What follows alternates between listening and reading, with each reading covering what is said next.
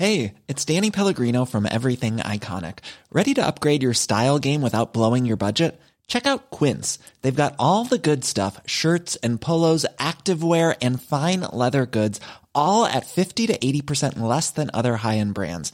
And the best part? They're all about safe, ethical, and responsible manufacturing. Get that luxury vibe without the luxury price tag. Hit up quince.com slash upgrade for free shipping and 365 day returns on your next order. That's quince.com slash upgrade.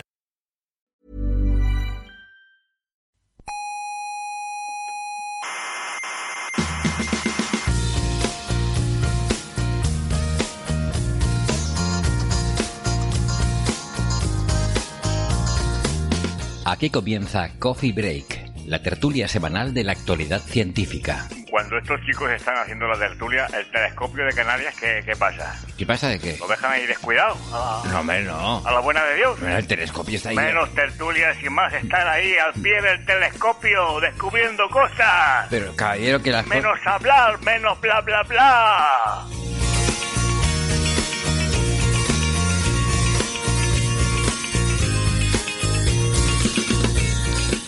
Saludos, criaturas cientófilas de toda la galaxia. Hoy son saludos un poco fañosos, me temo, pero en cualquier caso sean bienvenidas a nuestra tertulia de cada semana sobre la actualidad de la ciencia.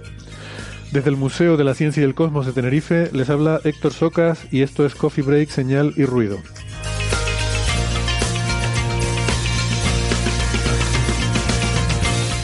Hoy tenemos muchas cosas en el menú. Eh, vamos a retomar una pregunta que se nos quedó pendiente la semana pasada sobre ese fenómeno de los mal llamados aerolitos.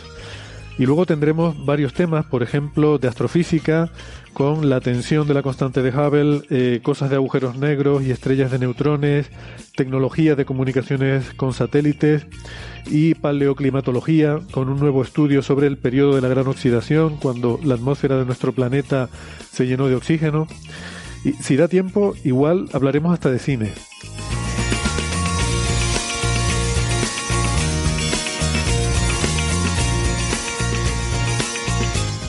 Antes les quiero recordar, como siempre, que no solo nos pueden escuchar en la radio, sino también en muchas plataformas de Internet. Estamos en Evox, en Spotify, eh, Google Podcast, en Apple Podcast, Amazon Music, TuneIn, Lecton y la aplicación de Squid. No dejen de suscribirse, que no les cuesta nada, y así no se pierden ningún episodio. Nuestra página web es señalirruido.com, con ñ y todo junto, señalirruido.com, que es difícil de pronunciar cuando uno tiene la nariz congestionada. Eh, pero en esa página tienen todos los audios de nuestro programa desde el principio de las emisiones y también las referencias de todos los temas que tratamos en cada episodio. Todos los papers, los preprints, los post- postprint, reprints, toda la documentación está ahí. Y también pueden encontrar la información para seguirnos en redes sociales, que estamos en Facebook, en Twitter y en Instagram. Y además hay un club de fans en Facebook que les puede resultar interesante para eh, permanecer en contacto con nosotros y con otros cientófilos durante el resto de la semana. También, si quieren contactar con nosotros de forma directa, nos pueden escribir a la dirección oyentes señalirruido.com.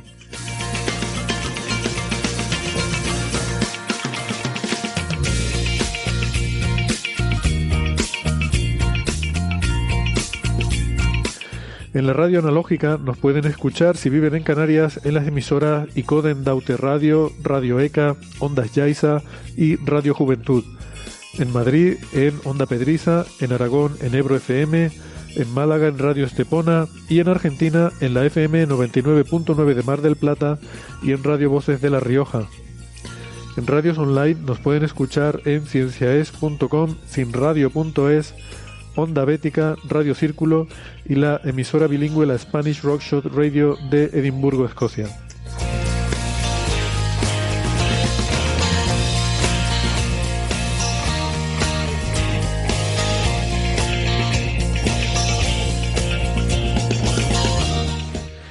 En la tertulia de Coffee Break no se pone el sol. Eh, empezamos eh, yendo de oeste a este, lo que sería un hemisferio normal, por eh, nuestro participante en la República Argentina, Gastón Giribet. Hola Gastón, ¿cómo estás? Hola, ¿cómo andan todos? Gracias por tenerme de nuevo acá, visita. Siempre es un placer. Gastón es eh, doctor en ciencias físicas, es físico teórico, profesor en la Universidad de Buenos Aires. Su Twitter es arroba Gastón Giribet. Eh, un poco más cerca de mí está Francis Villatoro en Málaga. Hola Francis, ¿cómo estás? Muy bien, buenos días a todos, buenas tardes a todos. Eh, depende del sector horario en el que estemos. Aquí en Málaga está siendo un día estupendo, un día soleado, un día muy muy agradable para pasear y supongo que espero que los demás sitios también estén disfrutando del buen tiempo. Francis es eh, físico, eh, informático y también doctor en matemáticas. Es profesor en la Universidad de Málaga. Su eh, alias en Twitter es arroba emulenews y es autor del blog de la ciencia de la mula Francis. Un pelín más hacia el este, en Valencia, tenemos a Alberto Aparici. Hola Alberto, ¿cómo estás? Hola Héctor, un pelín más hacia Constantinopla, hacia la gran ciudad del este del Mediterráneo. Exacto. la actual Estambul. Y un poco más cerca de Mesopotamia, donde empezó todo, yo qué sé. Efectivamente. Eh, Alberto es doctor en ciencias físicas, es comunicador científico en el Instituto de Física Corpuscular de Valencia, el IFIC, es eh, director de las secciones de ciencia Aparicia en órbita y la brújula de la ciencia en la emisora Onda Cero.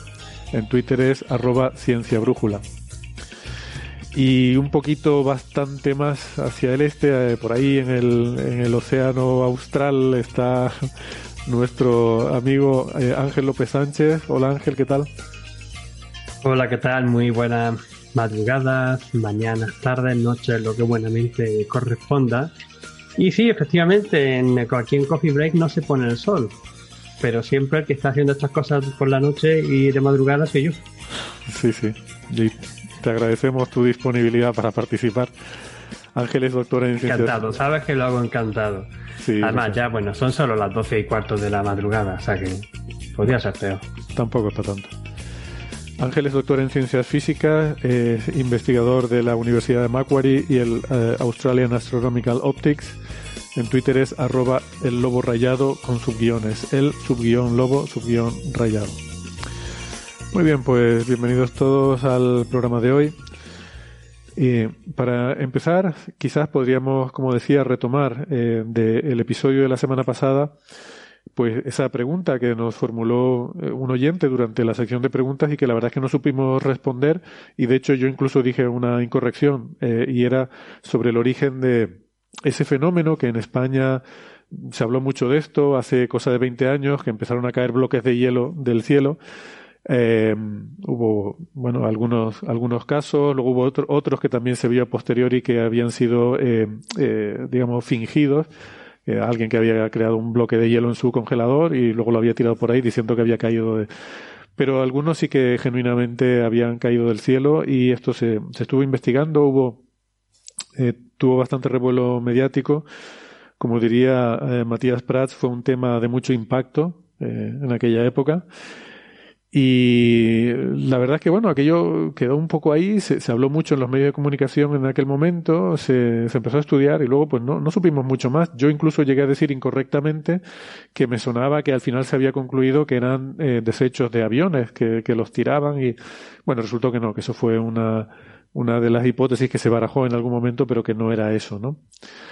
Eh, así que después de, de, del programa de la semana pasada, eh, estuve mirando información por ahí eh, en internet y descubrí que justamente una de las personas que, o la persona que había liderado una de las investigaciones eh, en nuestro país sobre este fenómeno eh, fue nuestro amigo Jesús Martínez Frías, el, conocido geólogo. Y pues entonces me puse en contacto con él y le, le pregunté por el tema y bueno, amablemente en Twitter dio unas explicaciones y ha tenido la gentileza de grabarnos un audio. Eh, no, eh, lamentablemente, pues no podía estar hoy aquí por otros compromisos. De hecho, tenía un viaje de trabajo. Y, pero nos ha grabado un audio que, eh, si les interesa, pues le podemos poner, en el que eh, da una explicación eh, bastante interesante sobre, sobre este fenómeno y sobre las investigaciones que, que estuvieron haciendo, ¿no? Lo primero que hay que decir, ahora nos, nos, lo dirá él en el audio, pero ya para que nos quede claro, no hay que decir aerolitos, porque eso hace referencia a otro fenómeno diferente. Y de hecho ellos le, buscaron un nombre, ¿no? Que es más eh, ajustado a lo que es este fenómeno. Vamos a, a escuchar lo que nos dice Jesús. Hola Héctor, en primer lugar, muchas gracias por invitarme a tu programa. Yo creo que hacía mucho tiempo que no, que no estaba. Creo recordar que la última vez fue en relación con, con Marte. Y bueno, ahora es en relación con los mal llamados aerolitos, que es lo que ha, ha hecho surgir eh, este tema, ¿no? Eh, aerolito es un término que se refiere sobre todo a, los meteoritos y por lo tanto no se corresponde con, con estos megacriometeoros que son procesos realmente inusuales, meteorológicos inusuales o atmosféricos inusuales, diría yo, ¿no? Eh, extremos, ¿no? Extremos de cristalización y extremos en cuanto a su formación. Eh, nosotros además hemos planteado, a partir de nuestros estudios, que estos eventos atmosféricos extremos pueden estar relacionados con otros eventos extremos eh, que se está viendo que están ocurriendo como consecuencia de las eh, de este cambio climático en el que en el que estamos metidos, ¿no? Bueno, pues al principio empezamos identificando exactamente qué es el hielo. Yo como geólogo y no como meteorólogo, lo que hice fue abordar la investigación como si fueran minerales o rocas, que lo son, porque el hielo es un mineral y estos grandes bloques de hielo son como si fueran rocas monominerales, como si fuera, por ejemplo, un yeso, que es una roca constituida por cristales de yeso, o una caliza, que es una roca constituida por cristales de calcita. En este caso tendríamos un gran bloque de hielo constituido por cristales de hielo. El hielo está aceptado como mineral por la IMA, por la Asociación Internacional de Mineralogía, con estructura hexagonal, etcétera, etcétera. Y bueno, pues estudiamos su composición química, su estructura cristalina, su cristalinidad, eh, su composición isotópica, sus texturas, sus alteraciones, eh, pues como si fuera cualquier otro tipo de, roca, ¿no? Terrestre o extraterrestre. El primer trabajo lo publicamos, fue una nota corta que publicamos en, en la revista Times. A partir de aquí empezamos a estudiar el hielo. Eh, conseguimos publicar un trabajo en una revista muy buena, en Journal of Chromatography, con toda la composición química de, de los todavía no megacriometeoros, porque el término no se había aceptado científicamente, Luego, posteriormente, bueno, pues eh, participamos en varios congresos internacionales. Yo en Inglaterra fui a presentar un, un trabajo eh, presentando precisamente la denominación de megacriometeoros junto con el profesor David Travis de la Universidad de Wisconsin. Y, y a partir de aquí, pues ya fue más fácil eh, trabajar. Ya teníamos un par de articulillos publicados y cuando tienes ya algo publicado sobre un tema, aunque sea inusual, eh, del que no había referencias, pues ya tienes algo en lo que centrarte, ¿no? Decidimos publicar eh, un trabajo eh, sobre la composición isotópica del hielo en una revista muy buena que es Journal of Atmospheric Chemistry. Y, bueno, pues aquí este fue yo creo que el, punto de inflexión. Este trabajo es, es, importantísimo porque es toda la caracterización isotópica de, de los megacriometeoros. Eh, todavía no conseguimos eh, meter el término megacriometeoro en el título, pero sí en el abstract del artículo. Y eh, lo que identificamos es que tenían una composición isotópica compleja, eh, tenían una heterogeneidad isotópica y esto claro cuando tú enfrías agua a partir del grifo por ejemplo pues la composición química y la isotópica prácticamente es la misma pinches donde pinches dentro del bloque de hielo. Sin embargo cuando el hielo tiene una historia compleja de formación en la atmósfera como ocurre con el granizo que no es granizo porque es otra cosa es una cosa más caótica más extrema pues tanto sus texturas como su estructura cristalina como su eh, composición química y sobre todo su composición isotópica varía dependiendo de las fluctuaciones durante el crecimiento del bloque de hielo en la atmósfera. Y esta es realmente la prueba del algodón, es decir, la heterogeneidad química, textural e isotópica de los bloques de hielo. ¿no? Es decir, que si alguien quería enviar un hielo falso que enfriaba en su nevera o, o en, eh, a partir del agua del grifo, nosotros lo podíamos analizar y definir a partir de este protocolo que habíamos identificado, pues que era un hielo falso, porque el hielo eh, verdadero tiene que ser heterogéneo y complejo desde el punto de vista textural, químico e isotópico, ¿no? Con variaciones importantes de deuterio, ¿no?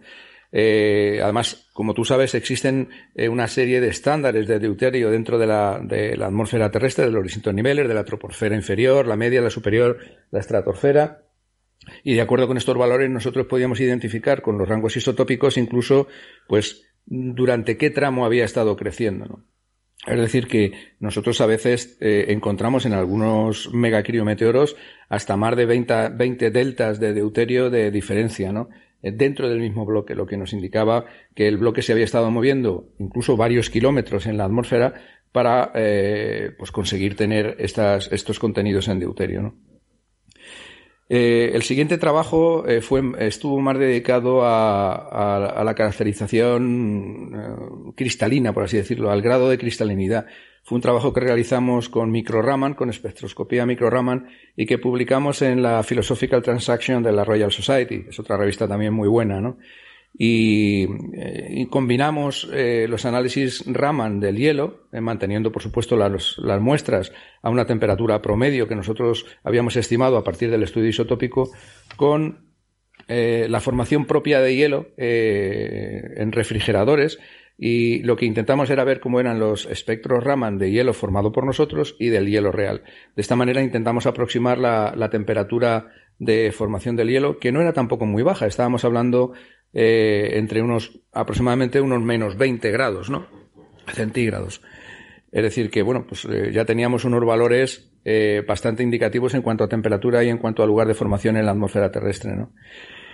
Y bueno, pues finalmente publicamos otro trabajo sobre un bloque, un megacriometeoro extraordinario que cayó. Bueno, en este trabajo del, de mejorada, del megacriometeoro de mejorada, ya pudimos incorporar el término en, en el título eh, eh, además, eh, fue un trabajo que hicimos con el servicio de, de, protección de la, de la, Guardia Civil, porque nos trajo, bueno, pues trajo todo el, bloque de hielo con, con, toda esa línea de protección, con todas las garantías, ¿no?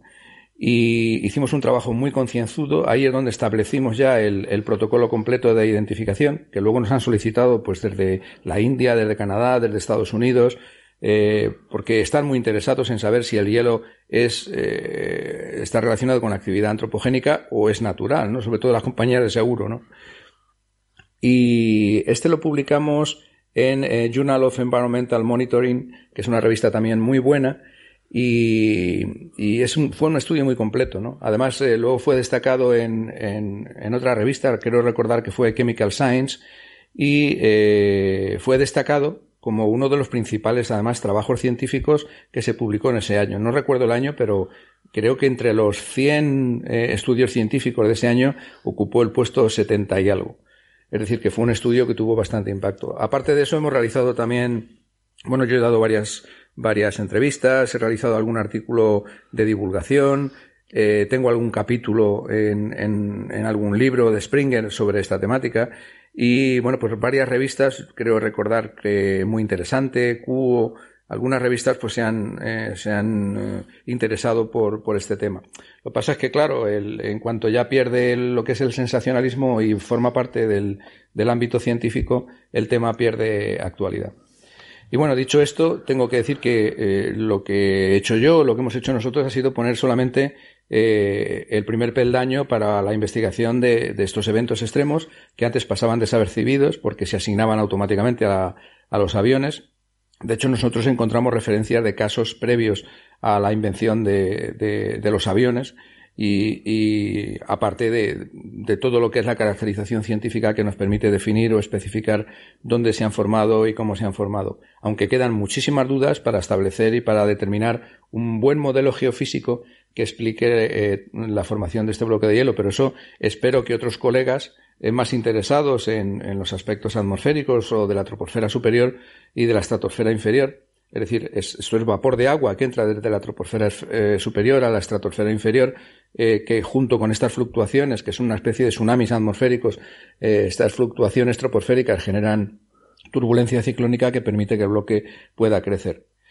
Así que más o menos esto es eh, un resumen del tema. Hicimos una página web que yo estuve manteniendo durante un montón de años, pero bueno, eh, bueno, hay una cosa curiosa que te voy a comentar y es que precisamente estos bloques de hielo eh, los hemos mantenido, sobre todo cuando los estudiamos en Valladolid con el tema del Raman, porque nos podrían servir, igual que la jarosita puede servir como, como un análogo de la, de la jarosita marciana o el yeso terrestre como el yeso marciano, eh, no tenemos eh, hielo que pueda ser un hielo eh, similar al hielo marciano. Sin embargo, este hielo que se forma en las capas altas de la atmósfera, pues sí podría ser o podría servirnos como, como una especie de análogo en cuanto a cristalinidad similar al de Marte. No, no, exactamente igual, pero los valores de presión atmosférica, pues como tú sabes, son mucho más bajos y más similares a la presión atmosférica marciana que está entre 5 y 11 milibares. Es decir, que de alguna manera también hay una conexión entre, entre este hielo eh, con el hielo marciano.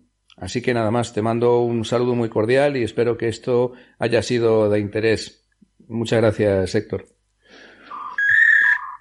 Bueno, pues muchas gracias, Jesús Martínez Frías. Ha sido una, una explicación, bueno, de la suya, ¿no? Muy, muy detallada, muy rigurosa y muy, muy pedagógica. Eh, ya tenemos el titular para volver a poner esto, este tema de actualidad que se había olvidado. los aerolitos caen de Marte. Ya está. se podría usar ese titular. Me ha gustado mucho y me, y me he quedado con las ganas de que nos cuente eh, a qué se deben a qué procesos concretos se deben las diferencias isotópicas y todas estas cosas, que son, que son cosas muy interesantes que ocurren en la atmósfera y que resulta que si tienes agua con oxígeno 18, que es un poquito más pesada, pues se va a comportar en un, en un entorno en el que todas las moléculas de agua se están moviendo mucho, se comporta de una manera un poco distinta, ¿no? Porque se mueve más lenta. Entonces, eh, ahí puede haber cosas muy interesantes de física. Sí, a mí también me llamó la atención esa parte porque creo recordar que mencionaba que según donde se hubiera formado cada cada parte de ese conglomerado de hielo, eh, la, composición isotópica de cada una de ellas sería diferente, ¿no? Y me preguntaba si no será debido a que la penetración de los rayos cósmicos a diferentes alturas de la atmósfera a lo mejor es diferente y la cantidad de deuterio que, que puedes encontrar, el, el cociente isotópico de deuterio e hidrógeno que puedes encontrar a diferentes alturas sea diferente. Me pregunto si será por eso. Y entonces eso te da una pista de en qué altura se ha formado de la atmósfera. Pero ahora, es que, bueno, no lo dijimos ahora, pero estos son bloques que pueden ser de 20 kilos. Eh, mm. Imaginarse volando por la atmósfera superior un bloque de 20 kilos, mm, o sea, vaya tsunamis troposféricos tienes que tener o vaya turbulencias ciclónicas para, para andar moviendo eso por ahí, ¿verdad? Claro, yo entiendo que cuando ya alcanzan un cierto peso empiezan a caer y lo que ocurre es que si la atmósfera está en las condiciones adecuadas pueden engordar mucho mientras caen, ¿no? Porque, porque supongo que no habrá muchas maneras de mantener un bloque de 20 kilos flotando a 5 kilómetros de altura o a, o a 20, que debe de ser más bien donde se forman. O sea, engorda durante la caída, ¿no? Es lo que, lo que tú interpretas. Yo entiendo que eh, debe de ser lo más lógico, sí. Porque piedras, bueno, en este caso son como piedras, o sea, bloques pesados ahí arriba, pues si no los envía un volcán, no sé muy bien de qué manera se pueden mantener. Claro, o sea, es como granizo, pero mucho más extremo, ¿no? Mucho más grande. Claro, en, no nos ha detallado Jesús cuáles son los procesos, pero yo entiendo que cuando habla de que es muy extremo, eh, seguramente a lo que se refiere es a que crece con gran rapidez a medida que cae. De acuerdo. Aparte, aparte se forma más alto, ¿no? No solamente es más, eh, hmm. más grande, sino que se forma mucho más alto. Exacto, eso también debe de jugar un papel. Vale, eh, pues nada, muy interesante esto. Ángel, eh, resulta que nos estabas contando que se ha abierto la encuesta de, la SEA para evaluar la, la, colaboración profesional amateur, creo que en el ámbito de España, ¿no? No sé si incluso más amplio que esto. No, es para el, ámbito español. O sea, esto es una colaboración de nuevo entre la Sociedad Española de Astronomía y la Federación de Asociaciones Astronómicas Españolas, que como ya hemos detallado en muchas ocasiones, pues se realizan montones de actividades de colaboración entre los profesionales y los aficionados en astronomía. Y, pero, pero todavía no somos capaces de saber bien hasta qué nivel llega llega toda esta colaboración y hasta ah, qué resultados de verdad están sacando de ahí y, si solamente se queda en unos primeros trámites o si luego se termina llegan a, sacar los artículos científicos. Hace unos meses os anuncié que habíamos sacado este otro formulario para solicitar la recopilación de artículos científicos que se han basado en total o en parte con investigaciones que se han realizado con métodos de astrónomo aficionado. Pero ahora vamos un poco más allá, porque ahora lo que estamos preguntando es tanto a, profesionales como a aficionados qué opinión tienen sobre estos temas, ¿no? ¿Qué, eh, qué tipos de temas han estado, qué tipos de proyectos han estado involucrados, qué ven que se podrían mejorar, hasta dónde han llegado, si han publicado artículos científicos, si solamente han sido comunicaciones en congresos, qué problemas han encontrado y qué satisfacciones también han, ah, llegado a tener. Y en verdad una encuesta relativamente sencillita, como digo, abierta para astrofísicos y astrónomos aficionados en, eh, España. y está disponible directamente si se va a la página web de la Sociedad Española de Astronomía, a la comisión PROAM. Ahí tenéis el enlace para, llegar y, y, dar vuestra, vuestra opinión. La verdad que lo agradeceríamos mucho. Muy bien. Pues espero que nos cuente los resultados de la encuesta cuando esté la información disponible. Por supuesto, pero claro, les digo, acabamos de sacarla, ¿no? Eh, de, hecho, lleva mm, dos semanas, dos semanas no, eh, abierta tras haberla deliberado y haber estado preparándola durante unos cuantos meses, ¿eh? que no ha sido una cosa que, aunque se ha quedado muy sencillita y estamos muy contentos porque se haya quedado así, ha tenido un cierto trabajo detrás. Muy bien. Perfecto, pues gracias por el apunte. Eh, Francis, eh, decías que habías visto, eh, nos estabas contando en, el, en, la correspondencia que mantenemos antes de, cada episodio, eh, un truco interesante, un, un, truquito sencillo para calcular o para estimar, por lo menos supongo que a nivel de cálculo de servilleta, la cantidad de energía en ondas gravitacionales que radia una fusión de agujeros negros. ¿cómo, ¿Cómo funciona esto? Bueno, esto lo ha, publicado Ethan Siegel, que tiene un blog que se llama Stars ah, with a Bang. Eh, empieza con un bang, refiriéndose al tema del Big Bang, ¿no? que el Big Bang empieza con el bang, que es en el recalentamiento tras la inflación. Eh, Ethan Siegel publica muchas entradas, de hecho vive de esto y, bueno, publica prácticamente una entrada diaria. Y esta entrada era muy curiosa por, por el título, decía, ¿por qué 28 más 47 es igual a 72 y no a 75. Eso sí, para los agujeros negros. Y, bueno, lo que plantea Isan Siegel es un cálculo que ha realizado un astrofísico, un físico especialista, eh, Vijay Barma, que han publicado un artículo recientemente sobre eh, la estimación de eh, los spines, de los momentos angulares de los dos agujeros negros cuando se fusionan y su relación con el agujero negro final. y por lo que parece, de dicho artículo no aparece la figura, pero eh, por alguna razón contactó Isan Siegel con él y, Barma le comentó que, bueno, que eran capaces de estimar bien la cantidad de energía gravitacional que se emite en una fusión de agujeros negros, ¿no?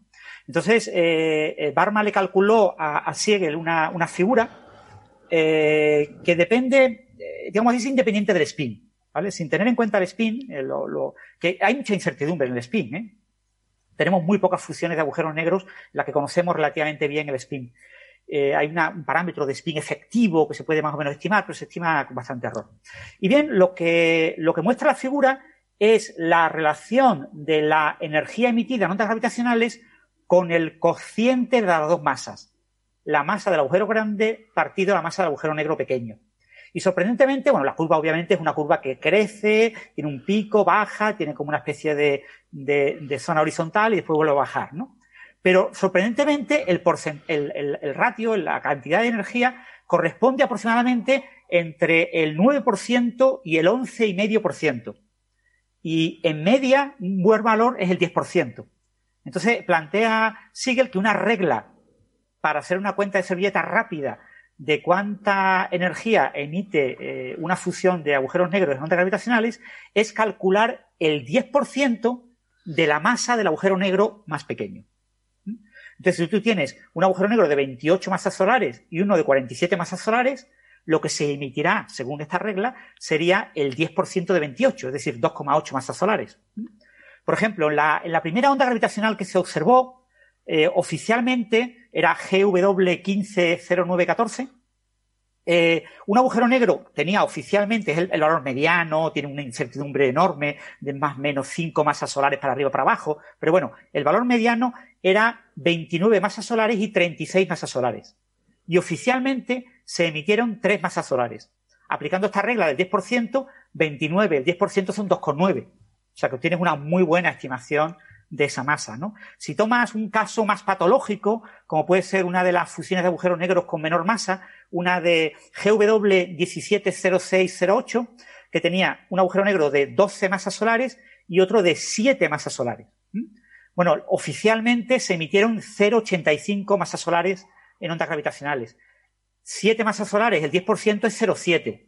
O sea que aproximas 0,85 por 0,7. Ahí tienes un error grande. ¿Vale?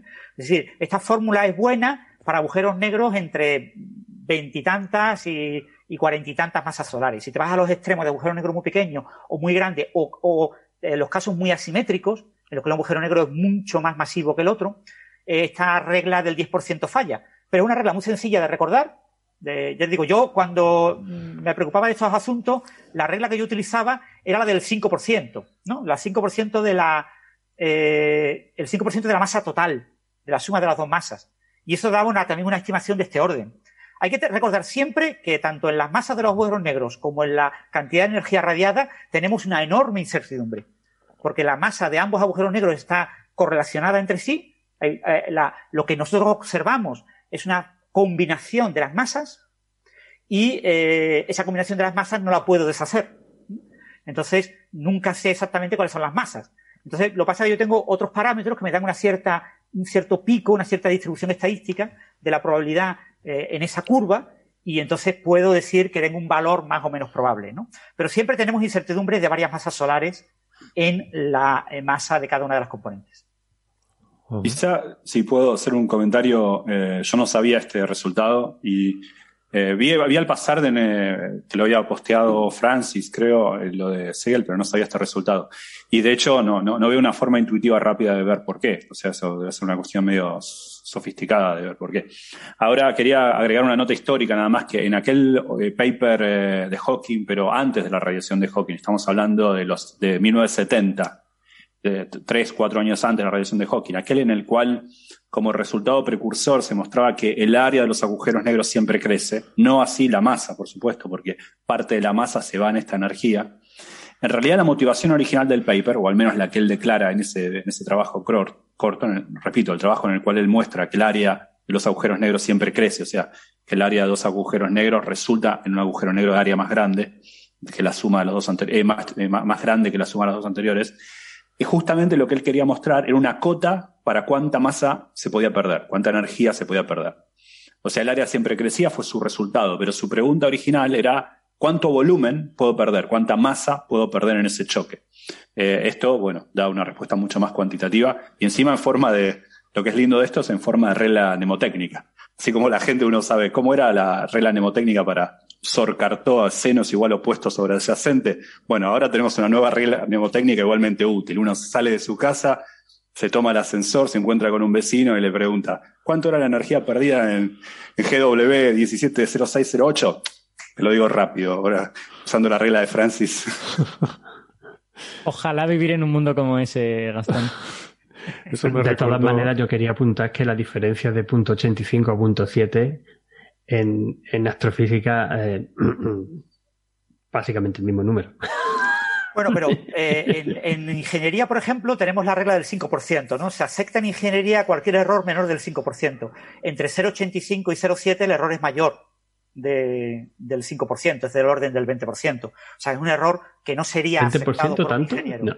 ¿Tanto? Bueno, 15 eh, entre 0,85. Sí, sí, sí. ¿Vale? Vale, vale, 20, 100, 15, 0,85 del orden del 20%. Órdenes de magnitud, ahí yo te entiendo, Ángel. Yo desde, yo desde que empecé a leer artículos de biología, eh, 0,7 y 0,85 me parecen más o menos, es más o menos lo mismo. ¿no?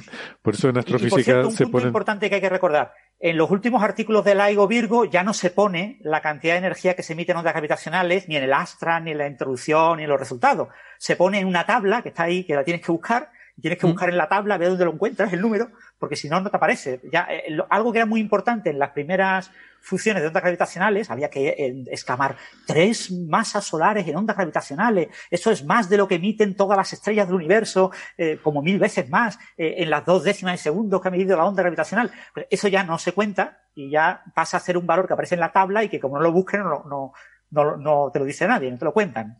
Bueno, es normal, ¿no? O sea, el, interés de las cosas cambia con el tiempo, no es igual al principio que cuando, cuando ya es la décima detección. Sí.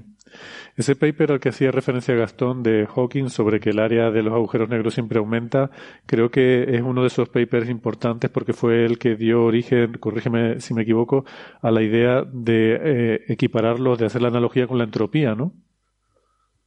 Sí, en efecto, es, uno de los... Incluso él después tiene unos papers de, esos años con Bardeen y con, con otra gente, en los cuales eh, ya anticipan las propiedades termodinámicas de un agujero negro, pero lo ponen como analogías. Eh, mira vos, siempre crece como la entropía. Fue Bekenstein el que dijo, no, es más que una analogía. Esto es la entropía de un agujero negro. Pero en efecto, es cierto, es, es uno de los resultados de los que se nutren Bekenstein, Christodoulou y todos los pioneros de la termodinámica de agujeros negros, es el resultado de Hawking. Y es interesante ese paper porque cuando uno lo mira, él quería en efecto eh, acotar la luminosidad de lo que venía del centro galáctico, diciendo qué procesos pueden ocurrir ahí. Bueno, a ver, no puede ser más que tal energía emitida por cada colisión. Era una cota para, era una motivación bien astrofísica, digamos. Eh, decía Gastón que es difícil encontrar una explicación intuitiva a esa regla, a por qué ese 10%, pero realmente esta regla tiene dos partes, el 10% y que sea del agujero negro menor. Eh, que es lo que a mí me sorprende, ¿no? Parece que no influye en la masa del agujero negro mayor, en este, por lo menos en un cierto rango, eh, en el rango de validez de esta regla. Basta con que te quedes con el menor. A lo mejor eso es algo que sí se podría buscar una explicación intuitiva, porque de alguna forma contribuye más a la radiación, es más importante eh, cuánta masa tenga el más pequeño, no sé, sería... No lo sé, ya te digo, la, la, curva cuando la miras, pues es la clásica curva esta de tipo, eh, la, la, imagen del principito de, de, la boa que se come el elefante, ¿no? O sea, que se levanta y se, tiene una forma así. Y entonces, claro, ese tipo de curva, eh, explicarlo de manera fenomenológica, pues es difícil, pero después resulta que es que el rango, el rango es pequeño, es entre 9 y 1 y 11 y medio. Entonces, de ahí coges el 10 por cogerlo, ¿no? Yo, creo que, lo quizá lo que sí se podría aventurar, no, no, tengo ni idea de por qué sale ese resultado, pero siendo, como, como observa Héctor, que está dominado por la masa del pequeño, uno, bueno, infiere de ahí que en realidad la dinámica del pequeño es la importante, entonces mejor será la regla cuanto menor sea la masa del pequeño, porque es ese en el límite en el cual la dinámica está mejor gobernada por la dinámica del pequeño. El otro límite, el otro empieza a moverse un poquito. Yo sugeriría que que la aproximación es aún mejor cuando la masa del pequeño es pequeña. Pues, pero... No, todo lo contrario, el ejemplo que os he pues, puesto. He puesto el ejemplo del 12.7 de GW 170608. Claro, ese es... que en el caso de siete masas solares falla bastante, falla como un 20% la regla. Esto es como mi amigo Julio Oliva dice, uno primero hace los cálculos y después se vuelve intuitivo. Cuando da las charlas eh, hace gestos así. ¿no? claro, claro. pero pues hay que, hacer hay que hacer el cálculo primero. Sí. Bueno, eh, al, final, pero, al final sí pero espera, es que lo que, perdón un momentito solo para apuntar aquí, que es solamente eh, dos casos a los que hace referencia Francis, ¿no? Habría que ver la estadística para Bueno, sí, hay que mirarlo más. En, principio la curva, cuando miras la curva, la curva, claro, yo la tengo delante, pero vosotros no la tenéis delante. Eh, cuando uno ve la curva, eh, se da cuenta de que, bueno, es bastante asimétrica y, y, depende de la región de tomes, ¿no? Tomar el valor 10 es un valor fácil de calcular. O sea, el 10% ha sido elegido porque es fácil de calcular. Porque si le dices a alguien que tiene que calcular entre el 9 y medio y, el 11 y medio, pues probablemente te diga, a ver, que tengo que calcular el 11 con 3. Pues si, el ratio de masa es cercano a, 10, tienes que calcular el 9 y medio. ¿Y cómo calculo el 9 y medio por ciento? Pues si te dicen calcular el 10% es trivial, es poner una coma. Perdón, Alberto. No, nada, solo iba a decir que si realmente cuando más válida es esta aproximación es cuando las masas son parecidas, te da igual coger la masa del grande que del pequeño porque son parecidas. Cuando, cuando las masas son parecidas, el valor se acerca más a 11,5. y medio. Vale. Y si no, puedes tener errores a lo mejor de, de 2, 3, 4. Sí, claro, que, estamos, en eso, estamos en ese rango entre nueve y medio y 11 y medio. Es un rango pequeño. Sí, sí, sí. he, visto la fórmula y efectivamente, digamos que la, variación entre que las masas sean iguales y que es uno sea cinco veces más masa, pues la variación de esa, de esa curva no es cinco veces. Entonces, no cinco veces. Un poquito, varía poco. El porcentaje varía poco. Bueno, eh, vamos pasando de tema. Eh, Ángel, eh, hay una noticia ahí del CSIRO australiano, no, no, sé cómo se dice esas siglas de que bueno es el, gran consejo científico ahí en Australia. CSIRO, yo lo digo CSIRO, CSIRO, si quieres decirlo de forma correcta en inglés. Pues eh, ¿no se llamaba algo así el hermano del protagonista de Mazinger Z, no? Era bueno. A mí, a mí me recuerda algo de Juego de Tronos, ¿no? ¿No hay uno que se llama Cersei o algo así? Ah, bueno, Cersei, una. Cersei. Cersei. Pero vamos. Que yo, No, es que yo no creo- veo Juego creo de que en Tronos, eh, no sé si España- se ha notado, pero Creo no- que en. España decían, en el doblaje la llamaban Cersei, me parece. Creo. Bueno, Cersei la llama- no, no lo había visto en, inglés, en español. sí. Bueno, Eh, en cualquier caso, eh, una aplicación tecnológica para el rastreo de satélites que tiene que ver con eh, técnicas que se usan para observar galaxias en radio, ¿no? El Phase Array y todo esto, ¿no? Eh, sí, yo eh, os puse esta, curiosa historia a principio de semana para compartir y además me ha animado a participar hoy a pesar de estas horas tan introspectivas, simplemente porque me llama, mucho la atención y creo que es una cosa interesante que se puede, se le puede dar cierta, cier- cierta, cierta publicidad, no, cier- cierta también, eh, porque muchas veces no, no, no somos tan conscientes de que la investigación básica llega a tener aplicaciones tan claras y directas. Por mucho que hayamos hablado de otros temas y hablamos incluso alguna vez como la WLAM, que es la base de la Wi-Fi, se inventó justamente también aquí en CSIRO, justamente también los radioastrónomos, y que durante mucho tiempo todos los dispositivos móviles del mundo que hayan tenido Wi-Fi han tenido que pagar cierta patente al gobierno australiano. Y eso fue una aplicación directa de la radioastronomía. Pues ah, se siguen haciendo muchas cosas que tienen este, estos tipos de aplicaciones. Y ya hemos hablado muchas veces sobre el gran nuevo radiointerferómetro en radio que se está terminando de construir, bueno, o sea, que está ya construido, pero se está terminando de probar en el Australia Occidental, el ASCAP, el Australian SKA Pathfinder, eh, que tiene pues 36 antenas de 12 metros de tamaño con unas cuantas cosas más. Pero lo novedoso de este, de este radiointerferómetro el- los tipos de receptores que tiene. Que en vez de tener un, receptor de los tipos normales en los que tú estás apuntando tu radiotelescopio a una- un punto único del cielo, tiene como un tablero de ajedrez con unos 160 dipolos, no me acuerdo exactamente del número ahora mismo de memoria, pero del orden de, era un número impar, pero del orden de, y cada uno de estos dipolos apunta ligeramente a una dirección distinta del cielo. De tal manera que lo que se consiguen es como si fuese una especie de cámara para un telescopio, para un radiotelescopio. Un radiotelescopio por sí solo no puede conseguir imágenes. Bueno, puede conseguir imágenes barriendo, barriendo el cielo, pero a la vez no puede conseguir imágenes, consigue solamente un punto de, de intensidad con un espectro, normalmente, eh, y, una, y la polarización. La polarización sí sale muy bien directamente también con la radioastronomía. Pero gracias a estos sistemas, pues eh, sí, conseguimos, podemos conseguir casi imágenes directas porque tenemos un campo muy grande. Así ASCAP, este, este radiointerferómetro, pues el campo de visión es de 5 grados y medio por 5 grados y medio, o sea, 11 lunas llenas por 11 lunas llenas en el cielo, que es bastante grande. Y por eso se va a dedicar, y se- sobre todo, a búsqueda de galaxias y en, continuo de radio y en la línea famosa de 21 centímetros del hidrógeno atómico, que se esperan descubrir millones de galaxias de este, en este tipo. Aparte de hacer otro tipo de investigación y otros tipos de descubrimientos seguros, como los famosos, estos, los radios círculos extraños en radio, esas, esos que también hablamos en una ocasión. Por cierto, pequeño paréntesis, sobre eso algún día de esto espero tener noticias interesantes de contar en primicia. Cierro paréntesis. Fueron unos granjeros Em, haciendo bromas. entonces, con, eh, eh, claro, que, que el sistema, el sistema este eh, eh, puede tener otras aplicaciones. Y, ahora mismo, pues Australia está viviendo de nuevo un gran momento en la época, en la investigación aeroespacial. Se está invirtiendo una gran cantidad de dinero. Se ha creado una agencia espacial australiana en- recientemente, hace un dos o tres años, y se están incentivando a empresas que tengan, eh, que puedan desarrollar tecnología aplicada a- a- al espacio, satélites, nanosatélites y, y seguimiento también de los mismos.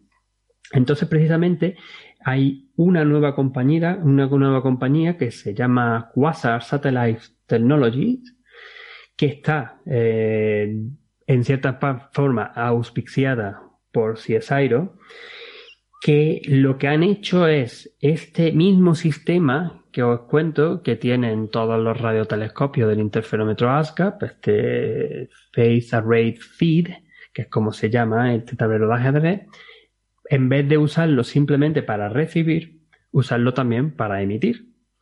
De tal manera que, que cada uno de estos dipolos pueda conectarse de forma independiente a distintos satélites.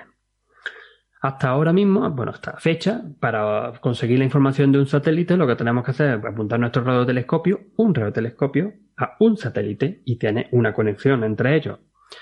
Con esta tecnología, lo que estamos, lo que se va a conseguir, lo que se está consiguiendo es que se puedan conectar un mismo radiotelescopio a cientos de satélites a la vez.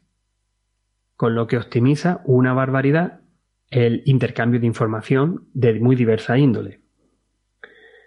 Esto me da, bueno, otro pequeño paréntesis, me da un poco rabia me da un poco tal y cual, porque claro, ha sido también motivado por las grandes constelaciones de satélites que se nos vienen encima, que ya hemos hablado también aquí en varias ocasiones, entre ellos los de famoso Starlink. Pero bueno, no solamente para eso, porque también se están empezando a enviar muchos otros tipos de satélites que son más de los de tipo geoestacionario o, síncronos, que se intentan estar durante la mayor parte del tiempo observando una parte en concreta de la Tierra. Y eso aquí en Australia está teniendo un montón de interés eh, por monitorizar pues desde fenómenos que pueden ocurrir, fenómenos atmosféricos, por ejemplo, porque todavía Australia no tiene un propio satélite de, atmosférico para, para, empezar. Pero también, eh, pues, por ejemplo, las inundaciones o los fuegos famosos que han habido en los últimos años, eh, estudiar la vegetación, estudiar cómo crecen las distintas cosechas y de telecomunicaciones, montones de aplicaciones. Entonces, pues, me resultaba bastante interesante sacar este tema y contarlo eh, también para, no sé, conseguir vuestra, vuestra opinión porque, porque la verdad que yo creo que tiene cierto recorrido, ¿no? No solo, esto es todavía tecnología australiana, tecnología que se está aplicando aquí, pero yo no lo he visto en, en otro sitio por el momento. Seguramente esto se quiera exportar, porque utilidad yo creo que tiene, eh, que tiene bastante.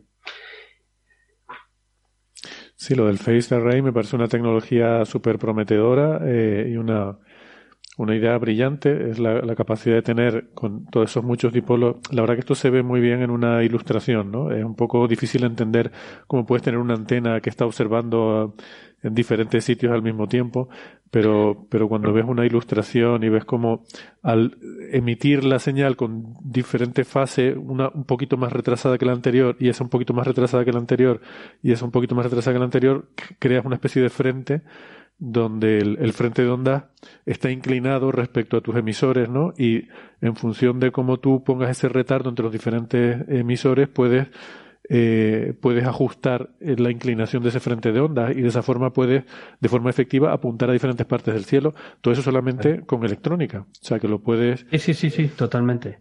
Totalmente. La visualización más rápida yo creo que sigue siendo pensar en un tablero de ajedrez y que en cada una de las casillas de un tablero de ajedrez pues hay uno de estos dispositivos. Y es más grande que un tablero de ajedrez. Un tablero de, ajedrez tiene 64 y estos son, es que tenía que haberme apuntado el número, pero eran del orden de eso, de 160. Me suena que no es un número impar, pero también es verdad que es, tecnología que puedes poner al final los que quieras, juntos. Eh, ASCAP tiene, tiene un número determinado, pero se puede, eh, se puede poner más. Y, además, pues que te permite, gracias a la electrónica y a lo, que tenga, el receptor que tenga detrás, o el emisor que tenga detrás, pues puedes eh, sintonizar qué frecuencia quieres de las muchas frecuencias que existen en radio. Entonces, pues bueno, sigue siendo algo realmente que, que, va a traer, va a traer bastante desarrollo, en, mi modesta opinión. Sí, a mí me gusta enfatizar esas cosas que lo, que tiene de especial las ondas de radio y por eso podemos hacer cosas tan chulas como esta o cuando se hizo la imagen del agujero negro con el, el Event Horizon Telescope es que las ondas de radio son un tipo de luz en el que la vibración del campo electromagnético es tan lento, es tan lento que solo es miles de millones de veces por segundo o, cientos de millones de veces por segundo, y eso lo podemos seguir con detectores. Puede seguir el campo eléctrico según oscila arriba y abajo.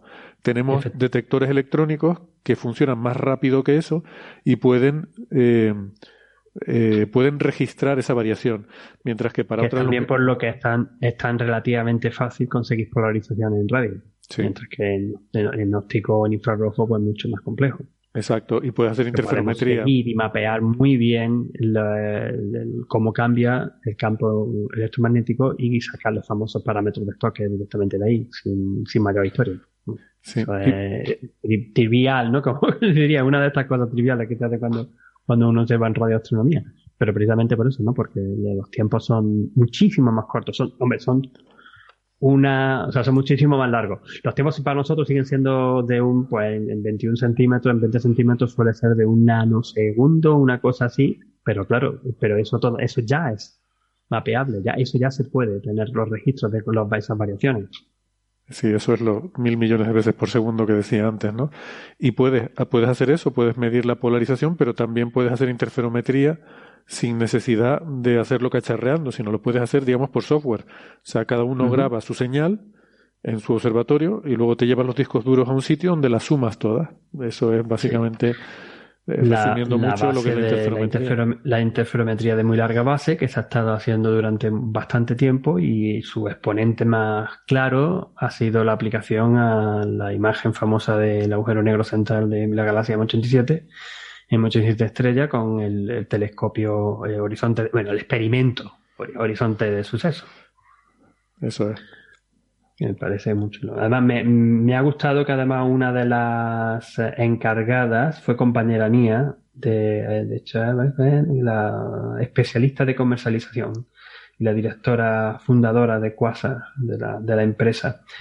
Eh, compañera mía de CSIRO cuando yo me vine a trabajar a Australia hace ya unos cuantos años, a CSIRO, precisamente a hacer mis observaciones en radio y a trabajar en los radiointerferómetros y en el radiotelescopio de Parkes, eh, Ilana Feain, y me ha gustado mucho porque hacía mucho tiempo que no se vivía nada de esta, de esta mujer y me, ha, me ha, gustado encontrar que estaba que está haciendo cosas de estas también.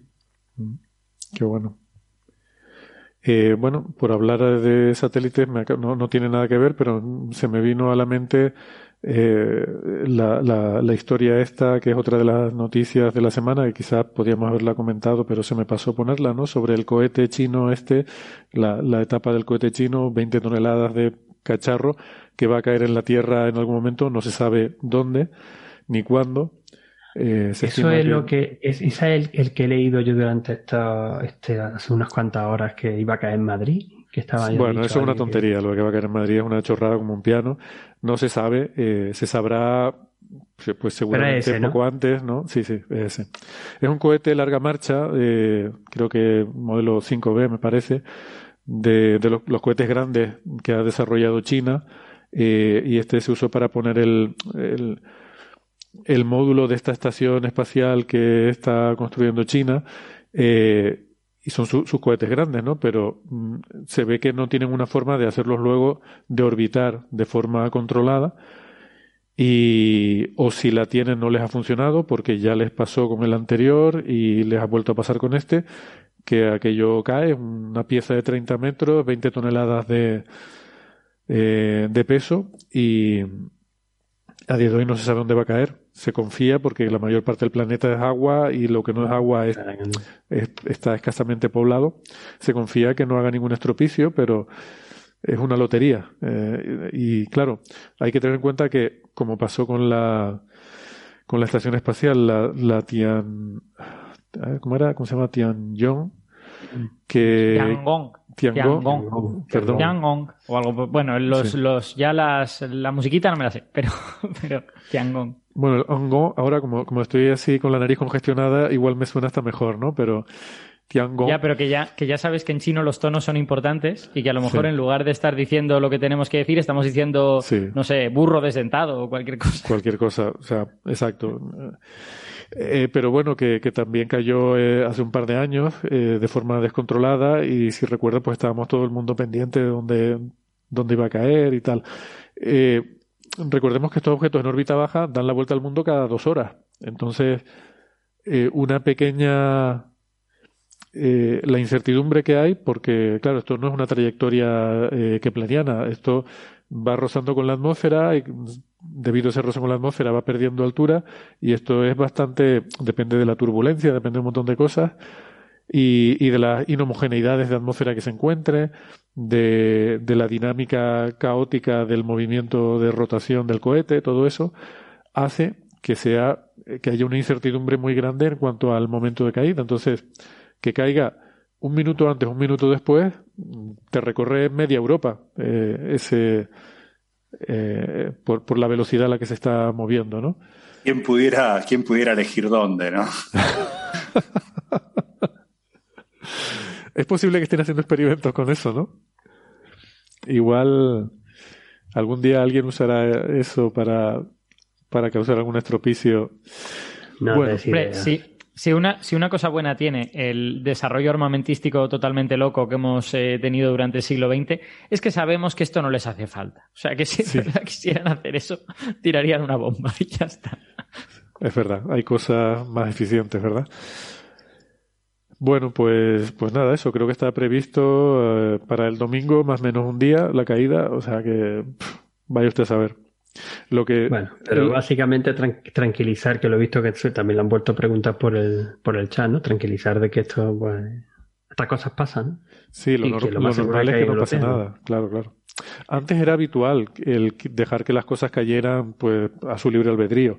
Hoy en día. Aquí en Australia han caído unos cuantos, ¿eh? Sí.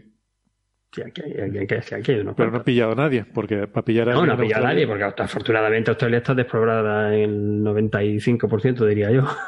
Creo que la estadística, cuando se habló de la estación espacial anterior, es que en toda la historia de la, de la carrera espacial, solamente, o sea, desde los comienzos de la carrera espacial, solamente una persona eh, en esto no sé, que llevamos 80 años, 60 años de carrera espacial, solamente una persona ha sufrido algún tipo de lesión por eh, objetos que hayan caído a la Tierra, ¿no?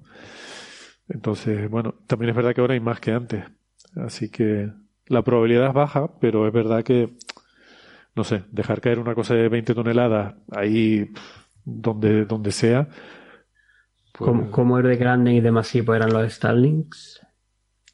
Los, es, no, los satélites que... propiamente dichos. No, son pequeños. Sí, pero no, esos son muy pequeñitas, por eso no caen. Sí, no, esos no llegan a caer, esos se, se quemarán en la atmósfera. Y además está previsto que hagan reentradas controladas, que, o sea, tienen, tienen su propulsión para eso. Y yo creo que es un poco el mosqueo que hay en la comunidad internacional con China, es decir, hombre, ya eres una potencia espacial, deberías ya eh, controlar estas cosas. Eh, claro, porque una cosa es que está bien, es poco probable, ¿no? Pero eh, tampoco es cuestión de andar tirando refrigeradores cada, cada dos años desde el cielo, digamos, porque eso es un. Cada vez habrá más y más y más, ¿no? Sí. O sea. Sí, es que sí, hasta... yo, yo, de hecho lo veo como una, como una aliada de la Agencia Espacial China. Yo estoy seguro de que en la Agencia Espacial China alguien está muy enfadado porque sabe que esto como que perjudica su marca, ¿no? Por decirlo en términos así de marketing moderno. Claro, eso digo, hasta por imagen, ¿no? Que es algo tan importante para ellos. Eh, no, no, da una imagen de potencia espacial, da una imagen un poco chapucera. No se sabe si realmente tienen un sistema de reentrada y ha fallado, eh, porque no, ellos son muy opacos también con, con la información que dan y eh, por lo que yo he leído por ahí de, de expertos en, en, astronáutica, incluso gente que sigue el, el programa chino, eh, dicen que no saben si, hmm. si ha sido una cosa fortuita o, o que simplemente le, no, no tienen sistemas para controlarlo, ¿no? Bueno, llegados a este punto vamos a hacer nuestra pausa habitual. Eh, yo, yo necesito, te, tengo aquí un montón de, de, pañuelos de los que necesito deshacerme y, y traer otros nuevos. Eh, así que vamos a hacer una pausita un momento. Aprovechamos para despedirnos de los oyentes que nos están escuchando por la radio. No sé si despedirnos también de Ángel. Eh, eh, Yo, si no importa, me voy a dormir que mañana me toca pues Nos despedimos también de Ángel y de los oyentes que nos escuchan pero, por pero la radio. Si, si me dejan la cinco segundos, hay un eclipse de luna el 26 de mayo que se ve solamente de Australia. Lo voy a retransmitir por internet. Ya os pasaré los enlaces. Ah, pues sí, por favor. Exacto. ¿Pero es superluna o, o luna normal? Porque no, si es, no, es, es superluna, de, no. de, sangre azul. O sea, perdona, no, sin sangre, sin, sin azul. Es, es, sí, un eclipse de luna que pasa con la luna llena eh, en el perigeo. No muy cerca. Ah, pues genial. Pues Te seguiremos, Ángel. Pero la totalidad solamente dura 20 minutos, una cosa así. Pero bueno, es a, una hora de aquí. Empieza sobre las siete y media de la tarde, hora de aquí, hasta las 11 de la noche, hora de aquí. Que es por la mañana en hora, horario español. Muy bien. Mañana mediodía. Pues lo dicho, que si quieren seguirnos acompañando, vamos a seguir hablando eh, en la versión en internet, ya sin Ángel, o sea que igual no vale tanto la pena, pero, pero bueno, estarán también Francis Gastón y Alberto, así que les recomendamos que sigan la, la versión extendida en internet. Y si no, nos despedimos hasta la semana que viene. Chao. Chao, chao. Hasta luego.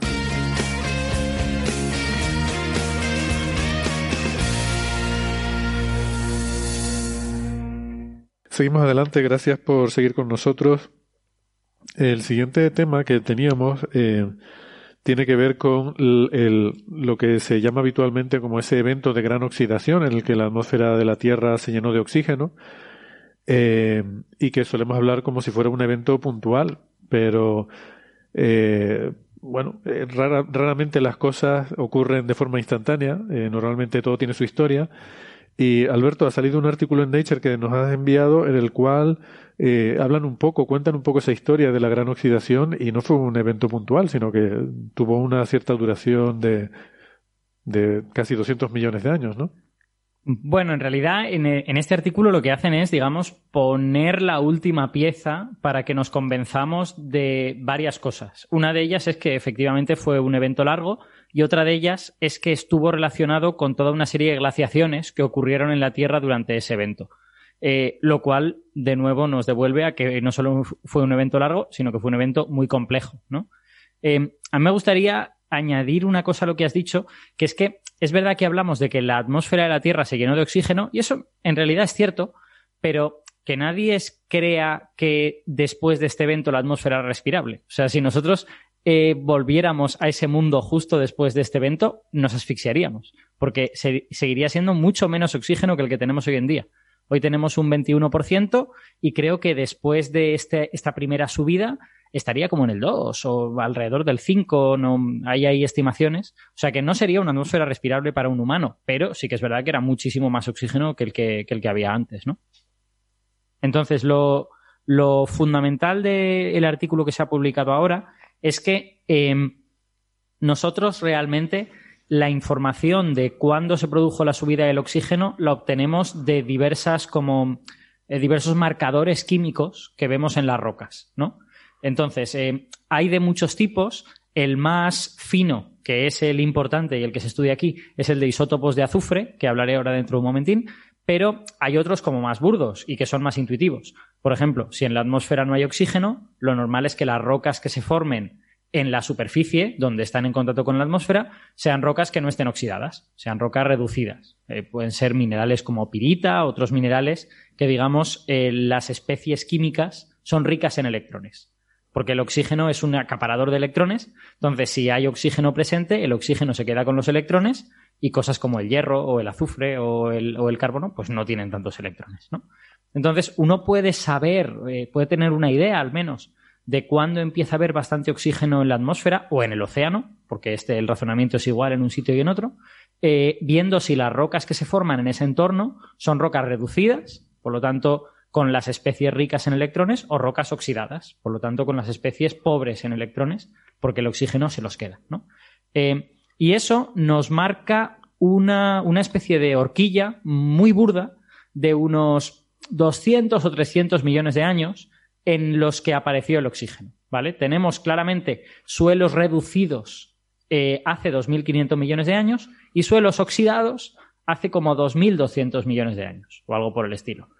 Pero el problema es que no todos los minerales son tan sensibles al oxígeno como esto. Entonces este método no es muy bueno para hacer un ajuste fino. Este método, bueno, pues sí, entre hace 2.500 y hace 2.200 años subió el oxígeno, pero no te dice mucho más. Una pregunta. Eh, esto, el orden de los 200 millones de años tiene que ver con esa, con esa incerteza acerca de dónde ocurrió o, no. Eh, se estima que es lo que duró se estima que es lo que duró porque con el método de ajuste más fino, que es el que voy a explicar ahora, se puede saber incluso en lapsos de 10 millones de años. O sea, se, baja muchísimo el quantum y se, y se tiene una visión muy detallada de cómo fue, no diré subiendo y bajando, pero sigue evolucionando el oxígeno en la Tierra. Entonces, para, poder afinar a estos 10 millones de años, o incluso un poquito menos, eh, se utilizan los isótopos del azufre. Porque el azufre es una sustancia eh, que en la Tierra es muy apropiada para hacer ese tipo de estudios, porque está en la atmósfera, los volcanes sueltan azufre, sueltan dióxido de azufre, trióxido de azufre, sueltan eh, las bacterias interaccionan con el azufre, el azufre se mueve por la atmósfera, es soluble en el agua. Entonces, digamos que el azufre está en muchos sitios de la Tierra que te puede servir como sonda para saber cómo eran esos lugares de la Tierra. Y además tiene otra, tiene otra característica más, que es que tiene varios isótopos estables. Ya saben nuestros oyentes que isótopos es eh, que la química de ese átomo es la misma, pero tiene masas diferentes porque tienen número de neutrones diferente. En el caso del azufre, el azufre más abundante es el azufre 32, que tiene, si no me equivoco, 16 protones y 16 neutrones. Perdón, pero, eh, una, pregunta más solamente. Eh, no, no, no, tranqui. Eh, también supongo que una de las ventajas, y no lo sé, pero es también haber conocido bien la concentración de azufre en ese momento, ¿no? Digo, el marcador que uno fuera a usar también tiene que ser algo que uno tenga bajo control, digamos. Bueno, se, se intenta encontrar observables que sean lo más independientes posibles de eso, ¿vale? Es decir, se, intenta encontrar observables que dependan de la dinámica del azufre en la atmósfera o en el océano y no tanto de la cantidad total, porque la cantidad total es muy difícil de estimar. Y además, en periodos breves, varía alocadamente. Porque si tienes un periodo de muchas erupciones volcánicas, de repente el, azufre puede subir un factor mil en la atmósfera. O sea, es, puede, ser, puede ser muy dura la variación. Entonces se intentan encontrar observables que no dependan de la cantidad total, sino más bien de, dada la cantidad que hay, cuáles son las proporciones que yo veo en las rocas que voy a obtener. Y claro, si hay más cantidad, pues a lo mejor obtengo mayor cantidad de rocas, pero la proporción que sea la misma. Digamos, se tiende a mirar cosas proporcionales. Em, entonces, el, azufre tiene varios isótopos de estos. Está el azufre 32, está el azufre 33, que tiene un neutrón más, el azufre 34, dos neutrones más, y el azufre 36, cuatro neutrones más, ¿vale? Y eso es muy útil, porque los diversos isótopos de azufre, eh, aunque todos tienen una química muy, muy parecida, no es exactamente idéntica. Y no es exactamente idéntica por eh, razonamientos parecidos a los que hacíamos antes con esto de los megacriometeoros, ¿vale? que es que el azufre 32 es más ligero, se va a mover más rápido donde quiera que esté, en el agua, en la atmósfera, donde sea, y eso le va a hacer reaccionar más fácilmente con cierto tipo de sustancias, por el hecho de que llega con más energía cinética, ¿vale?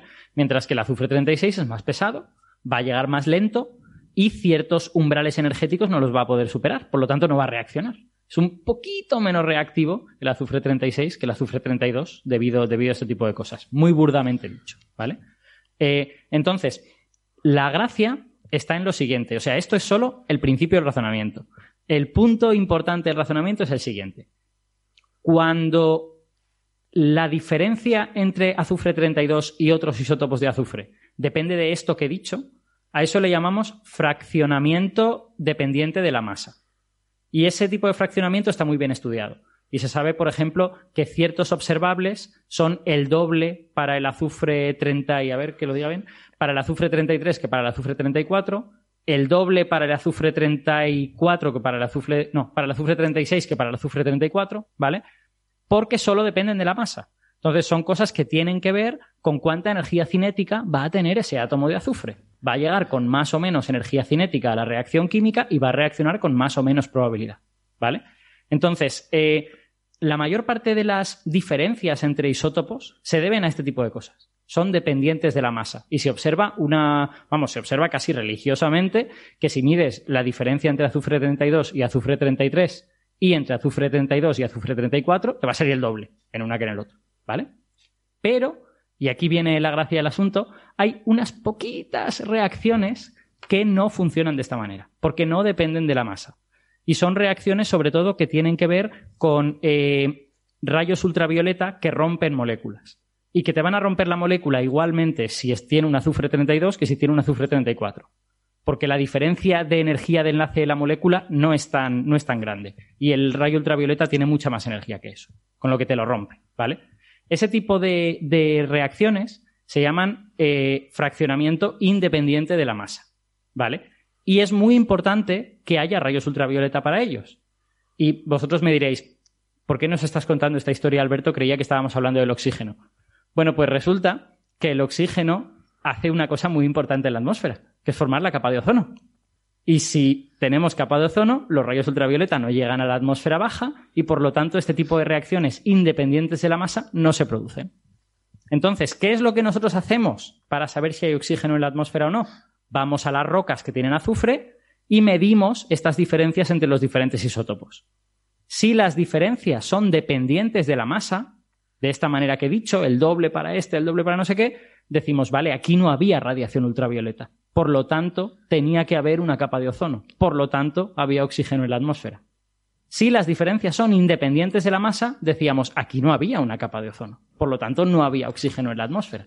Entonces, fijaos cómo, de una manera súper indirecta, mirando cómo, cómo es el azufre que hay en unas rocas que tenemos ahí, estamos sabiendo si había oxígeno en la atmósfera o no. Y lo bueno es que esto es finísimo. O sea, es espectacularmente eh, sensible. Y de hecho se han escrito muchos artículos modelizando teóricamente la dinámica en la atmósfera, si no, no lo sabríamos también, claro. Artículos con, pues, no sé, considerando 200 posibles reacciones del azufre en sus diferentes isótopos, cómo interacciona con los rayos ultravioleta y con todo esto.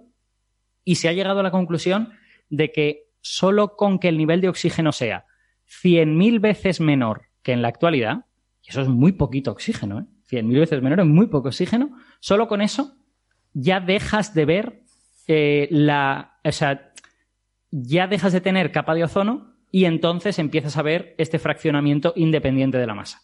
¿Vale? Mientras que si el nivel de oxígeno es más de 100.000 veces menos que ahora, tienes capa de ozono y dejas de ver esa cosa. Con lo que fijaos como tienes un corte muy abajo. Que realmente solo mirando esta cosa puedes saber si estás por encima o por debajo de 100.000 veces menos que en la actualidad. Y eso es lo que se hace en estas rocas de esta época. O sea, sabiendo que tienes que apuntar a entre hace 2.500 y hace 2.200 millones de años, pues te coges unas rocas que te cubran bien ese periodo, que tengan muchos estratos de los puntos intermedios, y buscas azufre en esas rocas y ves cómo es el azufre.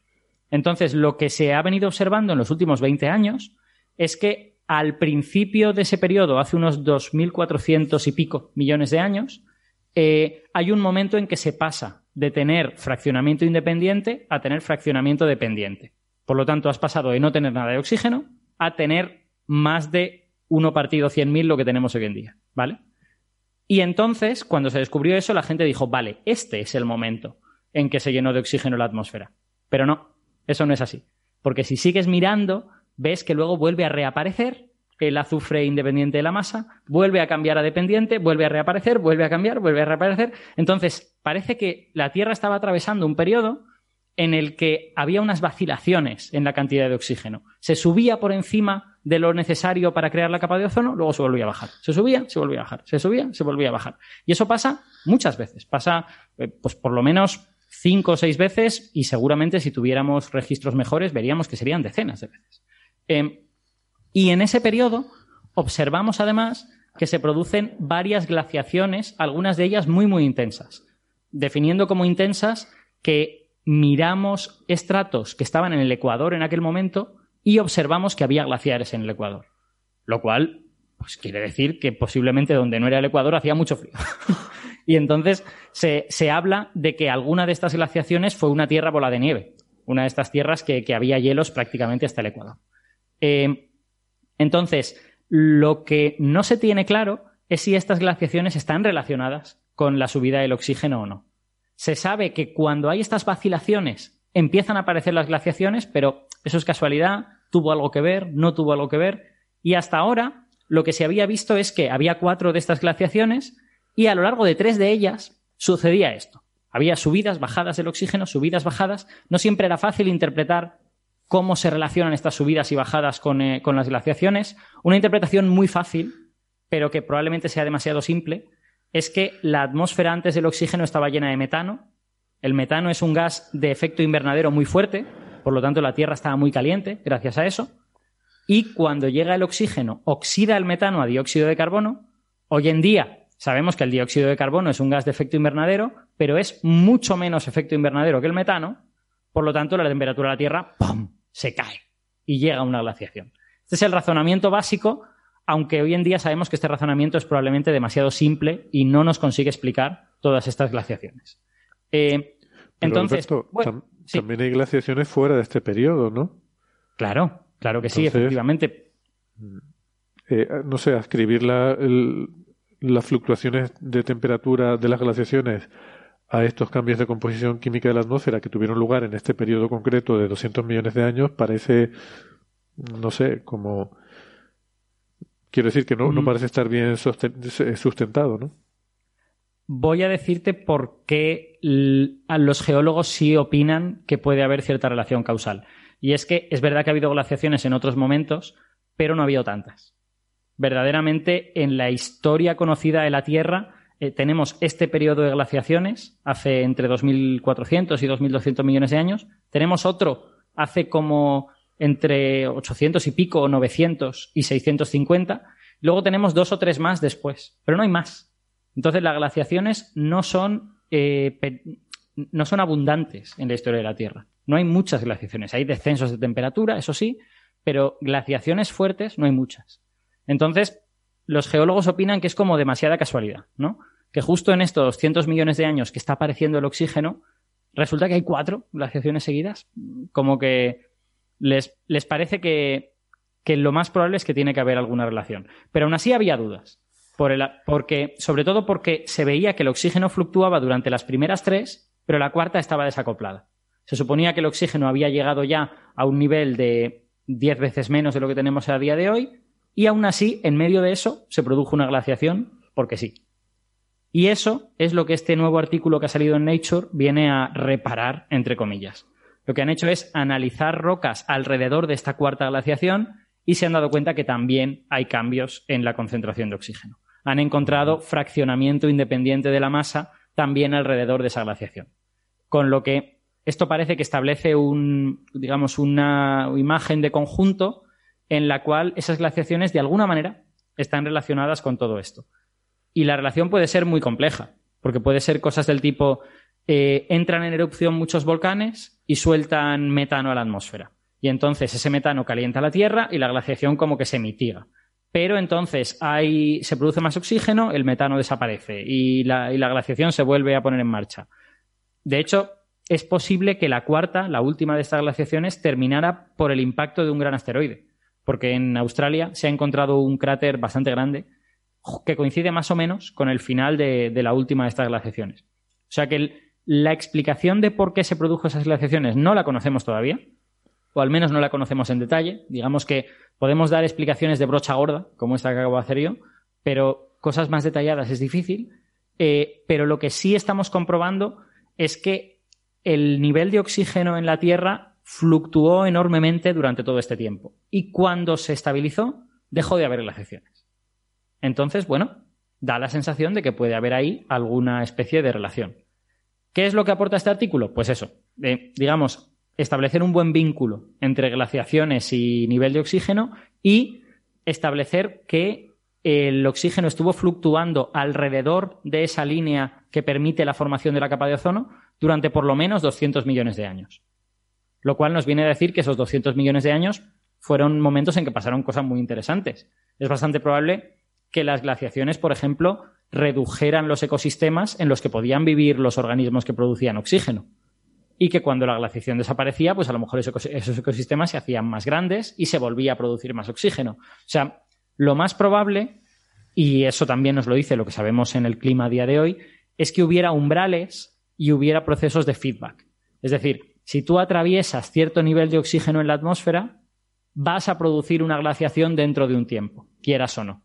Aunque incluso ahora lo, empieces a reducir. Es como lo que nos pasa hoy con el CO2.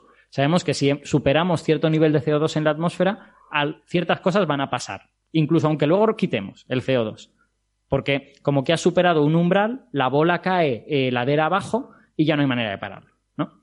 Entonces, sospechamos que con esas glaciaciones debieron de pasar cosas similares. Pero sin conocer eh, la geografía concreta de la Tierra, cuánto gas expulsaban los volcanes en cada momento, qué cantidad de tierra estaba cubierta por, bueno, de, océano en este caso, estaba cubierto por organismos capaces de producir oxígeno, resulta muy difícil predecir el detalle concreto. Pero sí por lo menos establecer, oye, mira, hay posiblemente una relación causal entre la oscilación del oxígeno y estas glaciaciones.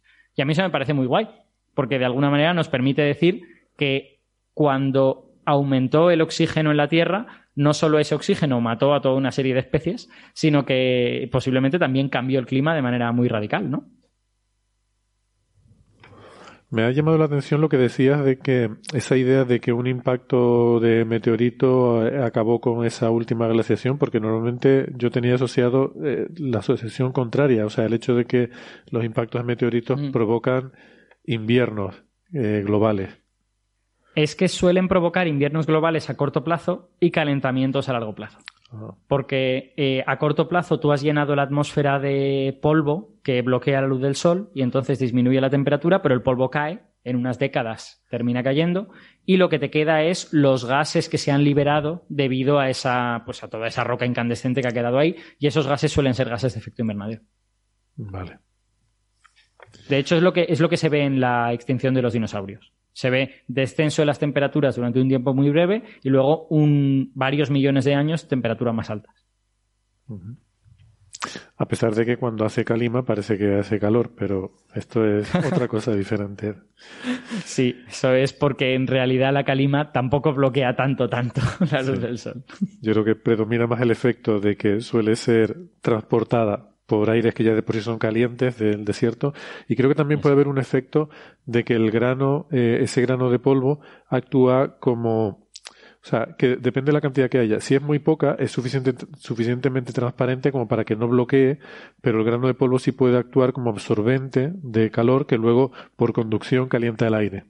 El aire normalmente no se calienta, no se calienta mucho porque es transparente a la radiación eh, y por conducción desde el suelo se calienta el aire, ¿no? Pero mm. si tienes granos de polvo es posible que el grano sí se caliente por la radiación solar y transmita ese calor al aire que lo rodea, ¿no? Entonces puede haber un primer efecto que sea de calentamiento del aire, pero luego si te pasas poniendo mucho polvo, entonces bloqueas la cantidad de luz solar que llega y mm. generas el efecto de enfriamiento, ¿no? O sea que a veces dependiendo de la cantidad puedes hacer un efecto al contrario. Es que es muy complejo todo esto que pasa en la atmósfera y por eso decir, no, se produjo un cambio climático por esta cosa, habitualmente eso es súper resbaladizo, porque hay muchos efectos de, estos de umbral que si no llegas al umbral parece que no ha pasado nada, pero en cuanto pasas el umbral, de repente se desencadenan un montón de consecuencias y hay un montón de efectos de retroalimentación, en plan de tú generas esto y la propia dinámica de la Tierra te lo amplifica, te lo hace mucho más grande en tres o cuatro ciclos, ¿no? Y eso hace que sea difícil establecer cuál es la causa concreta. Porque una cosa te ha hecho traspasar el umbral, pero luego hay toda una dinámica de la Tierra que es la que te ha hecho caer colina abajo, ¿no? Muy bien, muy interesante. ¿Alguna cosa más? A mí me apetece volver a la física y a la astrofísica. Eh, y, qué mejor que el, tema. La, oceanografía y la eh, física atmosférica, la física de la Tierra también es física, ¿eh? Otra cosa es que no sea astrofísica, pero sí es física. Cierto, vale, vale. Física atmosférica, bueno, sí, hay física atmosférica aquí. Eh, pero bueno, sí, la, astrofísica, al fin y al cabo, es de donde nace la física. El estudio, de los movimientos planetarios es de donde se deriva eh, las leyes de Newton y, da comienzo a la física. Esto es mi, es mi opinión y tengo derecho a defenderla ante cualquier eh, ataque que me haga. Eh, bueno, que un tema que, que, es recurrente y que yo creo que nos gusta tratar aquí es el de la famosa tensión o discrepancia en la constante de Hubble, el ritmo de expansión del universo en la actualidad. Ya saben que hay estos valores contradictorios según se, bueno, contradictorio. Por una parte te sale 74 y por otra 68 kilómetros por segundo por megaparsec, según tú hagas la medida eh, en el universo local, digamos, eh, eh, haciendo observaciones, sobre todo la, técnica con la que se descubrió la expansión acelerada, con la observación de las supernovas de tipo 1A, que te da un buen marcador de distancia. Y por otra parte, la medida que se toma cuando tú coges y ajustas el modelo cosmológico el, el, modelo lambda CDM de la cosmología estándar a las observaciones que tenemos del fondo cósmico de microondas, uno de los parámetros que hay que meter en ese ajuste es el ritmo de expansión del universo. Y entonces, si lo haces de la primera forma, te sale los 74, si lo haces de la segunda forma, te salen los 68.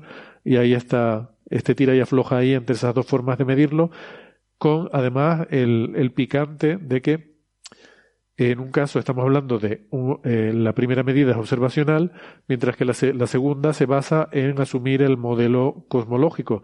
Si uno dice que la primera medida observacional es la correcta, estaríamos cuestionando el modelo cosmológico, estaríamos diciendo que hay física nueva, que no estamos teniendo en cuenta todavía.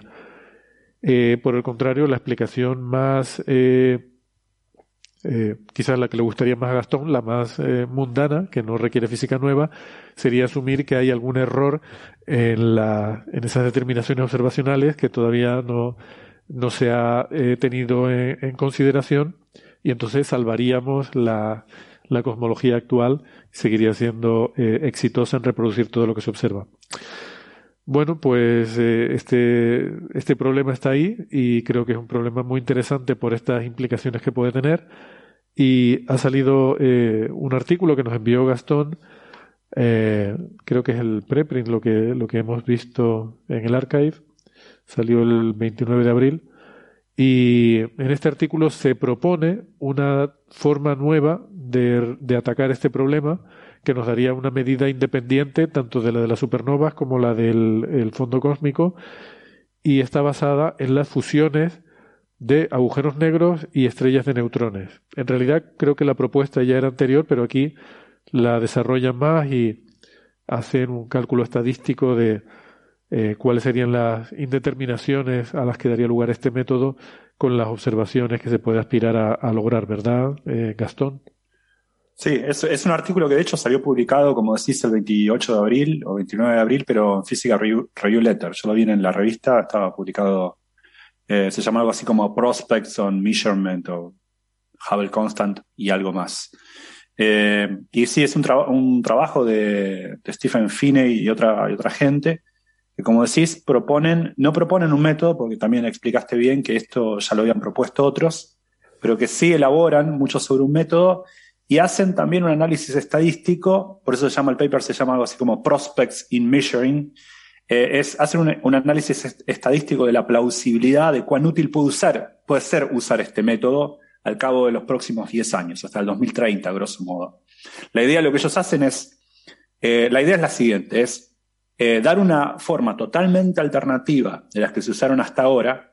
Hasta ahora las mediciones eh, locales de, la expansión del universo son o bien con supernovas tipo 1A, que son objetos que tienen un pico muy preciso, en los 10 tienen una energía muy precisa también, 10 a la 22 Joule, que son, bueno, fenómenos físicos que involucran una enana, una blanca y otra, y estrella más grande, que hacen un gran cataclismo, una supernova, y uno conoce muy bien eh, la luminosidad de ese proceso, y viendo, grosso modo así, viendo el color, uno sabe cuán lejos está por una cuestión del redshift cosmológico. Uno dice, bueno, si está tan rojo, quiere decir que está tan lejos, pues está alejando, está, adquiere tal velocidad respecto a mí, pero por otro lado, conozco muy bien su luminosidad, miro cuánto obtengo y usando la ley de Kepler de la, eh, puedo más o menos inferir a qué distancia está. Entonces uno tiene una relación entre un objeto que sabe a qué distancia está por su luminosidad y que sabe a qué velocidad se aleja de nosotros por su color.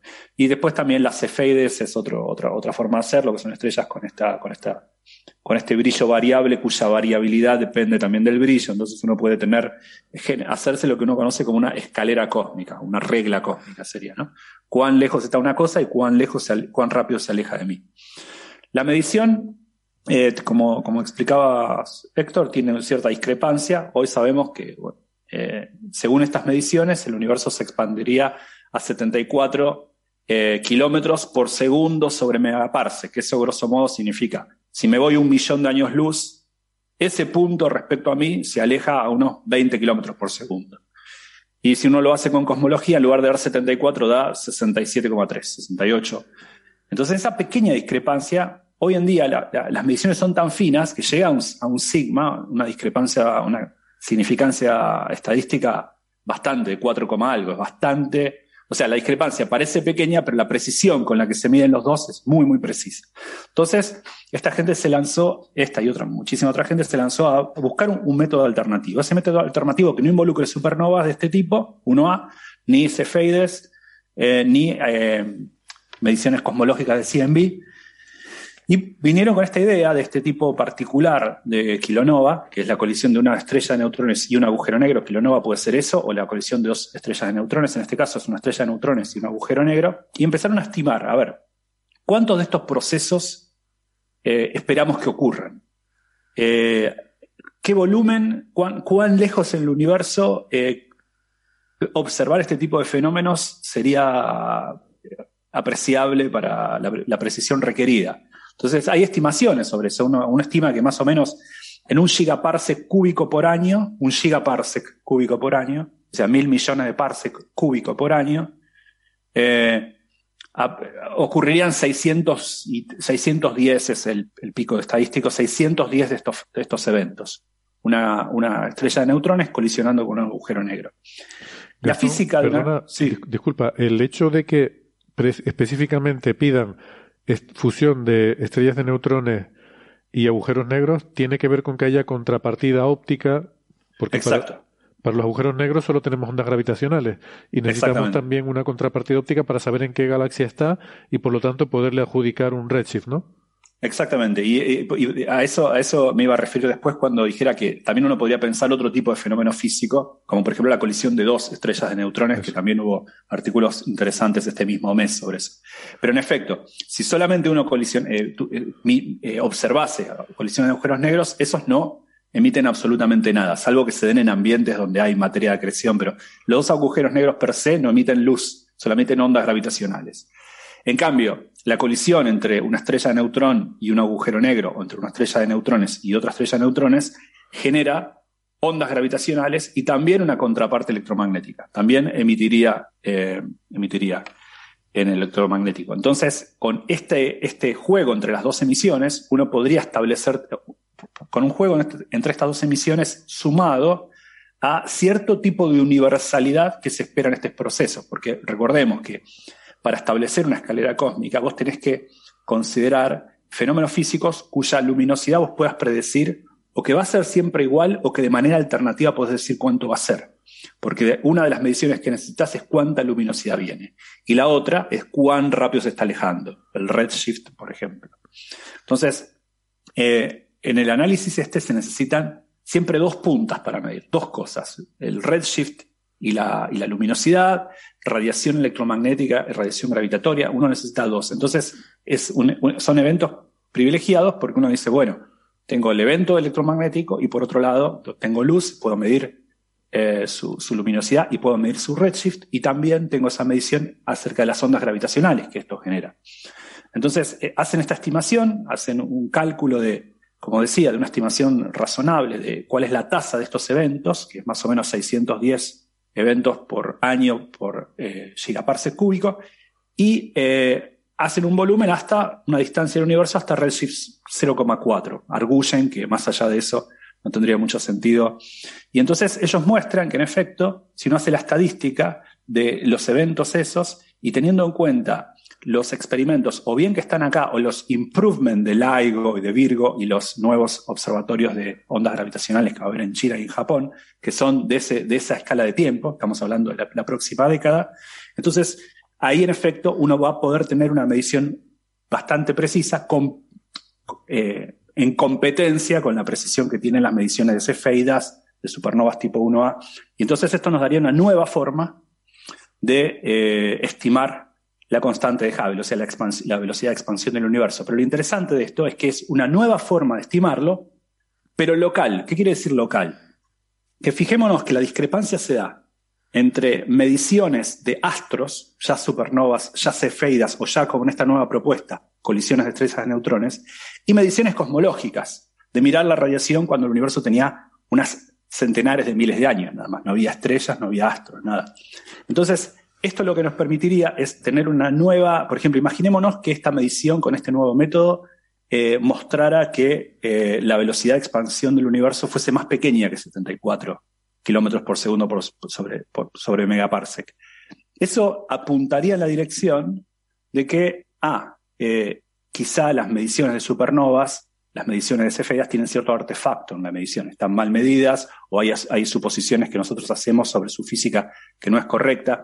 Ahora, si esta nueva medición, siendo independiente, también confirma en estos 10 años, eh, eh, en efecto, que la expansión del universo es 74, entonces ahí empieza a ver, es como que marca más la atención con la parte cosmológica. Es nueva, totalmente independiente método para medir la velocidad de expansión en el universo local y sigue teniendo eh, eh, tensión con la cosmológica. Entonces esto no solamente nos daría un nuevo método, sino que también permitiría ver, eh, testear si lo que está fallando es nuestro método de medir localmente o si en efecto tenemos que creer que, bueno, la medición cosmológica está dando algo distinto, ¿no? Que eso puede tener diferentes razones de ser, a su vez, ¿no?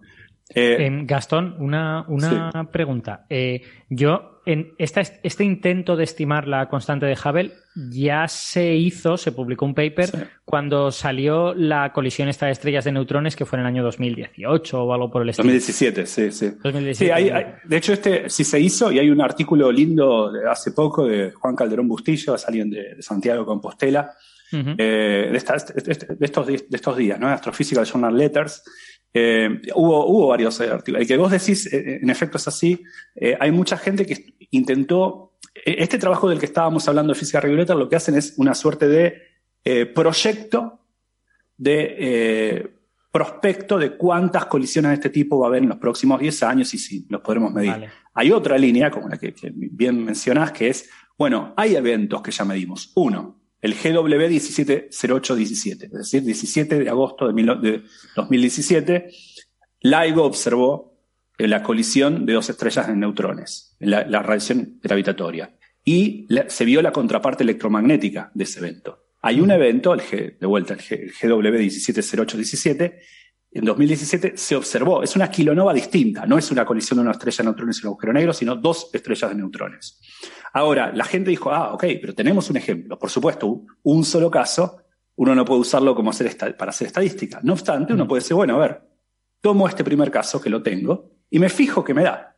Hago el análisis de, del redshift, es decir, de cuán rápido se está alejando, y de la luminosidad, es decir, cuán lejos está, y con él intento, eh, este es un evento, el, G, el GW 170817, que fue, es histórico, hace cuatro años, es una colisión de dos estrellas de neutrones, una kilonova, que ocurrió en una galaxia que se llama NGC 4993, está como a 140 millones de años luz de nosotros, eh, en el que dos estrellas de neutrones colisionaron. Es un, es un caso muy estudiado y aparte de ser emblemático, porque bueno, también era la primera vez que uno observaba ondas gravitacionales y una contraparte electromagnética de esto. Y la gente hizo este análisis en el trabajo, en el trabajo reciente este que mencionaba de Juan Calderón Bustillo, estudian este, este, este, este evento en particular, el que vos mencionás, exactamente. Mm. Y también lo proponen como un método alternativo. Lo que te quería preguntar es, con lo que sabemos a día de hoy, que creo que es ese evento y no sé, creo que no hay ningún otro, eh, esta medida tiene como márgenes de error muy grandes, ¿no? O sea, todavía, no, todavía no es capaz de arrojarnos ninguna luz sobre la tensión, ¿no? Exacto, por, por, varias razones. Por un lado, porque cada evento en sí tiene una cierta degeneración, ¿no? Como, como bien señalado, no solamente hoy, pero varias veces Francis y la otra vez José Edelstein también, eh, guarda con, uno, uno le dan los, los resultados de la colisión de, del LIGO, y LIGO y, y, Virgo son extremadamente precisos para, para, lo, para lo, incipiente de esta disciplina. No obstante, hay mucha degeneración en los parámetros, ¿no? Hay modelos involucrados, hay ciertas gaussianas en, en los picos de los valores que uno lee.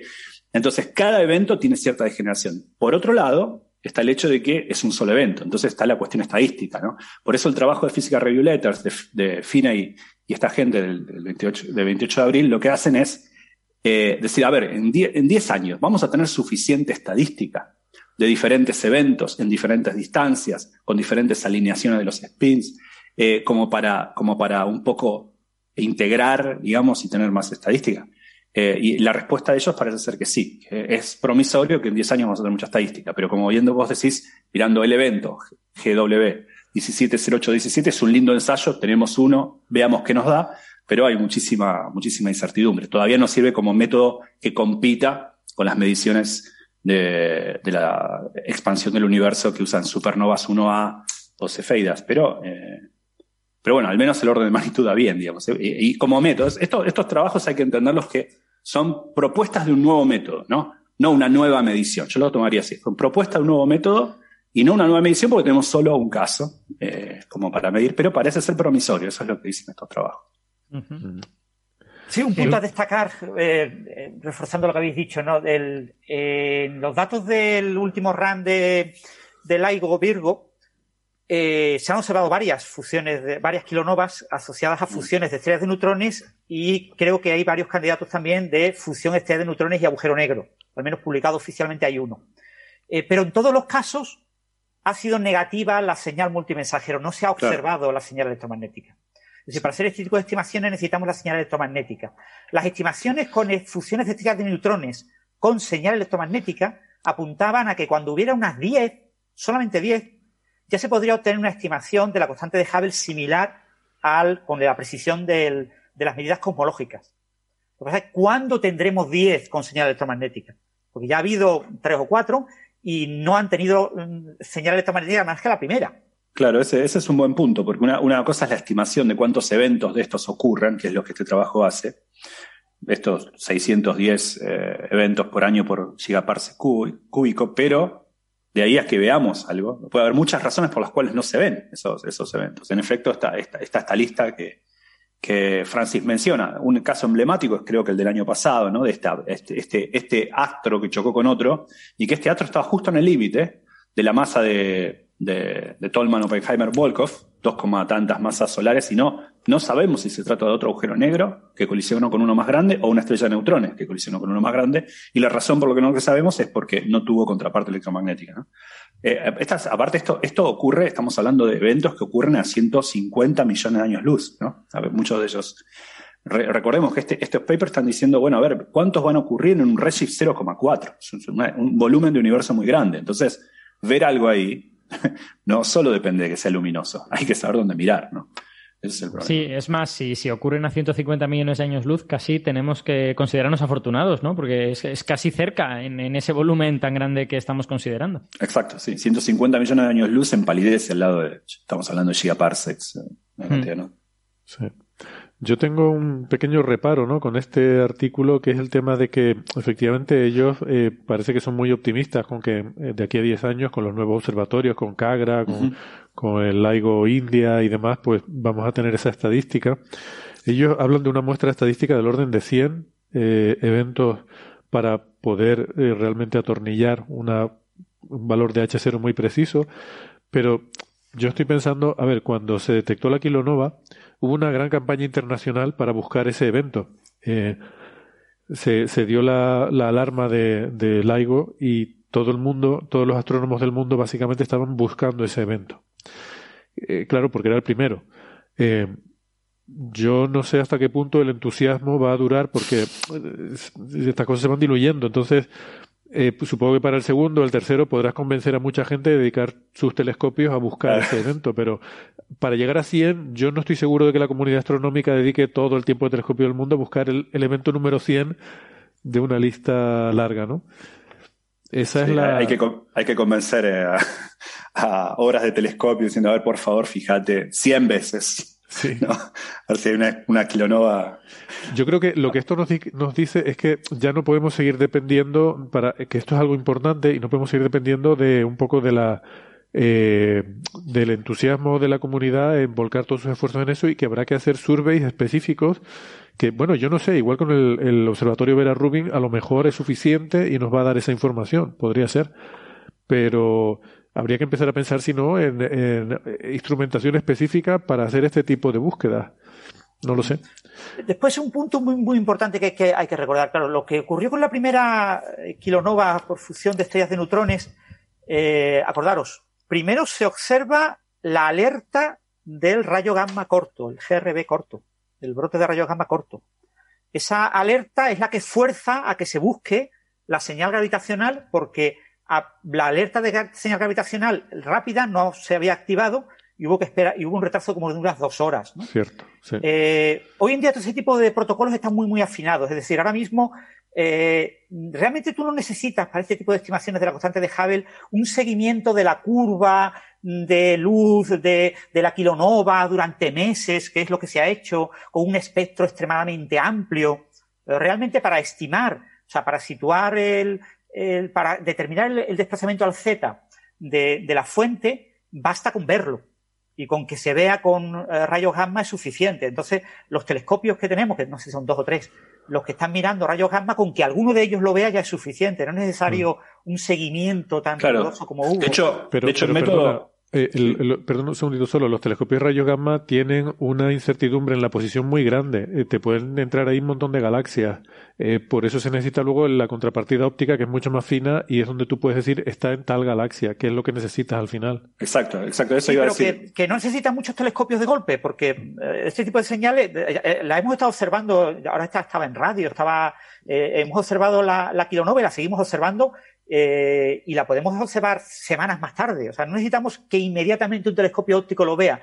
Aunque tú tengas la situación en en el cielo eh, clara, y uno de los problemas que tenía la señal eh, que observamos, la GW 170817, es que la región del cielo era grande.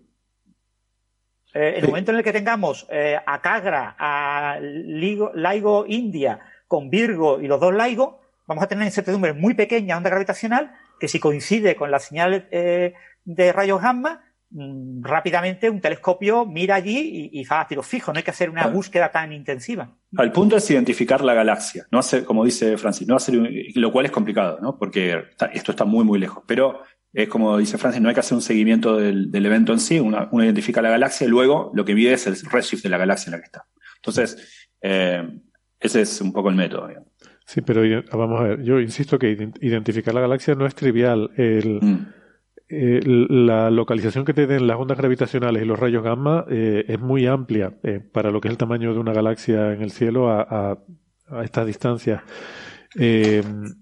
Tendrías además que tener, ¿cómo, cómo identificas una kilonova en una galaxia? Tendrías que tener una imagen anterior y luego una posterior, de alguna forma, para poder... Bueno, pero en el, en el caso de, de, G- de GW170817 se supo que era NGC, eh, se supo la galaxia perfectamente, ¿no? 4993 creo que era la, la galaxia, si no me equivoco. Sí. Eh, Y de vuelta, ese es un caso... rápido, en 24 horas Ese fue, se, sí, se sabía. se supo. Es cierto, es un caso muy mimado, porque una vez que hubo la contraparte electromagnética, todo el mundo puso sus diferentes dispositivos en diferentes frecuencias a ver lo que pasaba ahí, entonces mucha gente lo vio. Y no, no será así con, con, los, no, con, todo- con todos los casos.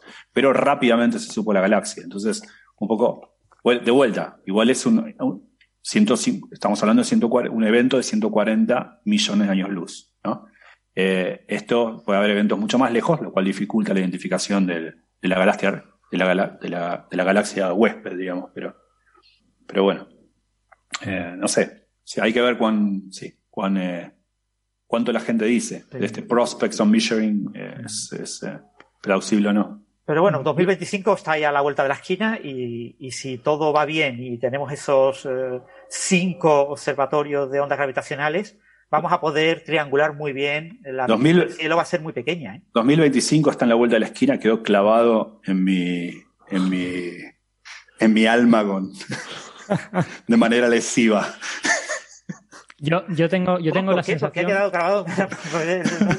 Porque el tiempo pasa muy rápido, Sí, Francis. sí. y- Ah, Eso suena- hay, que, hay que tener cuidado, hay que, hay que pedir permiso para hacer esa frase, Francis. Sí.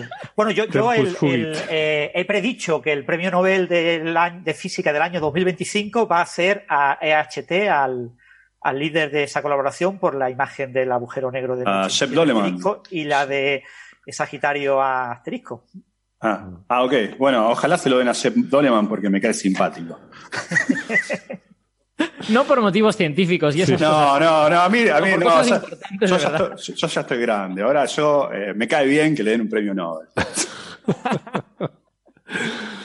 No, a ver, yo, yo sí quería hacer un comentario por lo de, por lo que decía Héctor, que realmente son muchos recursos y tal. Eh, yo tengo la sensación de que en los próximos años se terminará, digamos, armando un caso científico en favor de esta búsqueda cuando vayan sucediendo dos cosas, si es que suceden. La primera, la que dice Francis de que los observatorios de ondas gravitacionales sean capaces de afinar mucho y además tengas un gran número de estos eventos. Y la segunda, que se, que se haga todavía más, más importante la tensión entre la medida cosmológica y la medida, y la medida local de la constante de Hubble. Si esas dos cosas ocurren, pues la comunidad dirá, bueno, quizá es que tenemos que dedicar tiempo de telescopio a esto porque necesitamos esa tercera medida, ¿no? Para, para discernir. Sí, yo creo que eso te podría dar un caso para eh, iniciar un proyecto de un instrumento dedicado para, para ese tipo de búsquedas, ¿no? Pero ahora que, que, toda la comunidad internacional se ponga a estar pendiente de cuando hay una alerta para ir a buscarla, yo creo que no. Ese es el tipo de cosas que haces cuando es. Eh, esto es como cuando hablamos de lo del vuelo del, del Ingenuity en Marte, que parece que hay que venderlo como que el primer no sé, hay que buscar un primer, un montón de adjetivos y luego algo para, para venderlo como algo de gran impacto, ¿no? Pues esto yo creo que es algo así. La Kilonova eh, de, de 2017 fue un evento de gran impacto y, y claro, estaba todo el mundo, quería salir en esa foto. Pero luego ya, una vez que vaya pasando más el tiempo, pues supongo que solamente aquellos grupos que estén más involucrados en estos temas tendrán interés en aparecer en esta foto. No será ya una cosa de toda la comunidad, será pues algunos grupos que a lo mejor formen una colaboración, que quizás acabe pasando eso, ¿no? Eh, como dices tú, Alberto, el caso se irá haciendo más fuerte y se, irá formando a lo mejor una colaboración de grupos que van a poner sus recursos para hacer el seguimiento de este tipo de... Seguramente ocurrirá algo así. Pero, pero ya está ocurriendo, eh, Héctor. O sea, la, el AIGO tiene armado un sistema de alertas con colaboración con una serie de, de instrumentos, yo sé, ALMA, una cantidad enorme de, de, instrumentos están en ese sistema de alerta. Es decir, ahora mismo con todas las ondas gravitacionales se lanza la alerta y, esos instrumentos dedican parte de su tiempo eh, a las pocas horas, días de la alerta para mirar eh, a esa región del cielo y, y dejar de mirar, ¿no? O sea, no, no, hay una, no hay una, digamos, no hay una búsqueda tan como estaba en, en 1708, que fue una cosa como muy espectacular, que todo el mundo quería meterse y subirse al, al, al coche, porque iba muy rápido el coche y, y, había que subirse ahí. Pero sí es cierto que ya hay un sistema armado. Es decir, que no hay que montar un sistema, que ahora mismo, si tú estás observando uno de estos telescopios y hay una señal de onda gravitacional, a ti te paran la observación, esto. Y se ponen a mirar eso. Bueno, no lo sé, tengo, tengo dudas. Depende, depende de quién. O sea, insisto, creo que habrá grupos que sí estén eh, eh, en esa. A ver, que, que, sí que se hayan adscrito a esa colaboración y otros no. Y Pero lo que no son que... grupos, son instrumentos. Creo que están en instrumentos. Sí, sí, bueno, instrumentos. Lo que digo es que. Instrumentos. Entonces, según, según pase el tiempo. Ahí, y de hecho se han publicado ya, o sea. Eh, varios instrumentos han publicado papers diciendo no hemos visto ninguna señal, ninguna contraparte electromagnética. Sí, sí, sí porque, eh, porque, estamos hemos buscando buscado todas las ondas y te ponen la tabla y se ve que para todas las ondas, eh, cuando se lanzó la alerta, han buscado, eh, incluso hay que tener en cuenta que, que más de como el doble de las que se van a confirmar son falsas alarmas y en esas falsas alarmas también se ha eh, buscado. Lo, lo, que quiero decir es que eh, me da la impresión, eh, o tengo la sospecha, de que según vaya pasando el tiempo y según vayan apareciendo candidatos, eh, ese interés irá disminuyendo. Sospecho. Eso es posible. Entonces, eso es posible. Pero ahora mismo hay, hay una, un interés importante y está todo bien armado. O sea, claro, porque solo hay una. O sea, ahora bien. descubrirías la segunda eh, y, y que, que, no será tan importante como la primera. Y luego se descubrirá la tercera, que no será tan importante como la segunda y la primera, ¿no? De así, para llegar hasta 100, pues sospecho que, en fin, que, el, que, la cosa decaerá. Pero bueno, eh, es esperable que haya suficiente eh, interés como para que aún así se mantenga una cierta comunidad fuerte eh, que siga trabajando en eso, ¿no? Es lo esperable, efectivamente. Es más, puestos a hacer futurología, podríamos ponernos en la parte pesimista. ¿Y si resulta que empezamos a ver choques de estrellas de neutrones, estrella de neutrones, o de estrella de neutrones, agujero negro, y no se encuentra ninguna contrapartida? ¿Y si resulta que el evento de 2017 era el que era excepcional, porque estaba muy cerca, o porque apuntaba hacia nosotros, o porque yo qué sé? ¿Eso desincentivará a ciertos instrumentos a unirse a estas búsquedas? Eso es lo que podríamos llamar la hipótesis Hosenfelder. Sí, pero es lo que está diciendo ella. Lo que dice ella es que esto puede ser un timo. Como primero se detectó la señal óptica en rayos gamma y después se obtuvo la gravitacional, fue que los de las gravitacionales trucaron el asunto. Es lo que dice ella, ¿eh? Eso obviamente es completamente falso, pero ella lo ha defendido en muchos foros y. Sí, todas, todas, todas estas teorías tienen que ver con los humanos y no con la realidad. Yo me refiero a la realidad. Imagínate que la realidad se, nos trate mal y, y, de verdad no encontremos esas contrapartidas. Claro, lo, que... lo, que... se está comentando es eso, que la, la es muy, muy importante que la dirección de la emisión venga hacia nosotros. Se forma como un, un, un globo de, emisión, pero ese globo eh, es como dos, eh, no sé cómo decir, como dos lóbulos, ¿no? Sí, como dos lóbulos relativamente direccionales, tienen un ángulo de direccionalidad de orden de 20, 30 grados. Entonces, te tiene que apuntar ese, ese faro de 20, 30 grados, que entre, para la esfera completa, 20, 30 grados es una cosa, pero no es tan grande. O sea, te tiene que apuntar a la Tierra para que lo veamos, si no, no lo vemos. Es verdad que hay dos globos, uno por un lado y otro por otro, pero te tiene que apuntar uno de los dos. Sí, pero bueno, no sé si Gastón quería comentar algo eh, sobre esto. No, no, no. Eh, era, eso, eso, eso, exactamente lo que decía, lo que decía Francis, que, no está, no hay un montón de cosas involucradas para, para ver cada uno de estos eventos. Y por otro lado, esto es más que una hipótesis pesimista, ¿no? Eh, también decía Francis antes, hay una lista de eventos en los que nunca nadie vio una contraparte electromagnética. Obviamente yo no, no adhiero a las teorías de Sabine eh, ¿cómo se llama? El apellido es complicadísimo. Josenfelder. Josenfelder. No, no, no, no adhiero a eso. Gente, vacúnese. No digo, no digo que diga que no, pero. pero y por, y por si acaso, que, que Oumuamua es un asteroide, que no es una ave. Bueno, a, Sabine en este tipo de cosas a mí me gusta llamarla como ella se llama a sí misma en su blog, Bi. Como abeja, ¿no? Bi. Pega aguijonazos. Bueno, de todas formas, yo, si entramos en esto, a mí me gusta meter eh, esta, esta cosa que a mí me fascina mucho de los, eh, ¿cómo se llama? Del principio, estos principios estadísticos como el, copernicano, el de mediocridad, etcétera, en el sentido de que si vamos a decir que hay muchos eventos de fusiones que no se detectan en contrapartida óptica porque son muy, las condiciones para detectarlos son escasas, son infrecuentes, Qué casualidad que el primero que hayamos detectado justamente haya sido uno con contrapartida y luego sin contrapartida. O sea, que eso eh, también da un poco que pensar. Mm. Bueno, a ver qué pasa. Eh, estos papers tienen la ventaja de que como hacen una, una predicción, digamos, como sugieren cosas a 10 años vista, pues bueno, tú lo pones ahí, lo publicas y ya veremos entre 10 años lo que pasa, ¿no? Es más, en, ese, en ese sentido, la predicción de la estadística de n igual a 1 con las ondas gravitacionales se ha más o menos cumplido, ¿no? Porque se detectó la primera eh, cuando esperabas que no detectarías nada y de eso se dedujo un poco, bueno, pues a lo mejor es que son más intensas o más abundantes de lo que esperábamos o algo por el estilo. Y efectivamente son bastante abundantes y en cuanto se ha mejorado la, precisión, pues han aparecido muchas. O sea que cabe pensar que aquí podría pasar algo similar. Eso.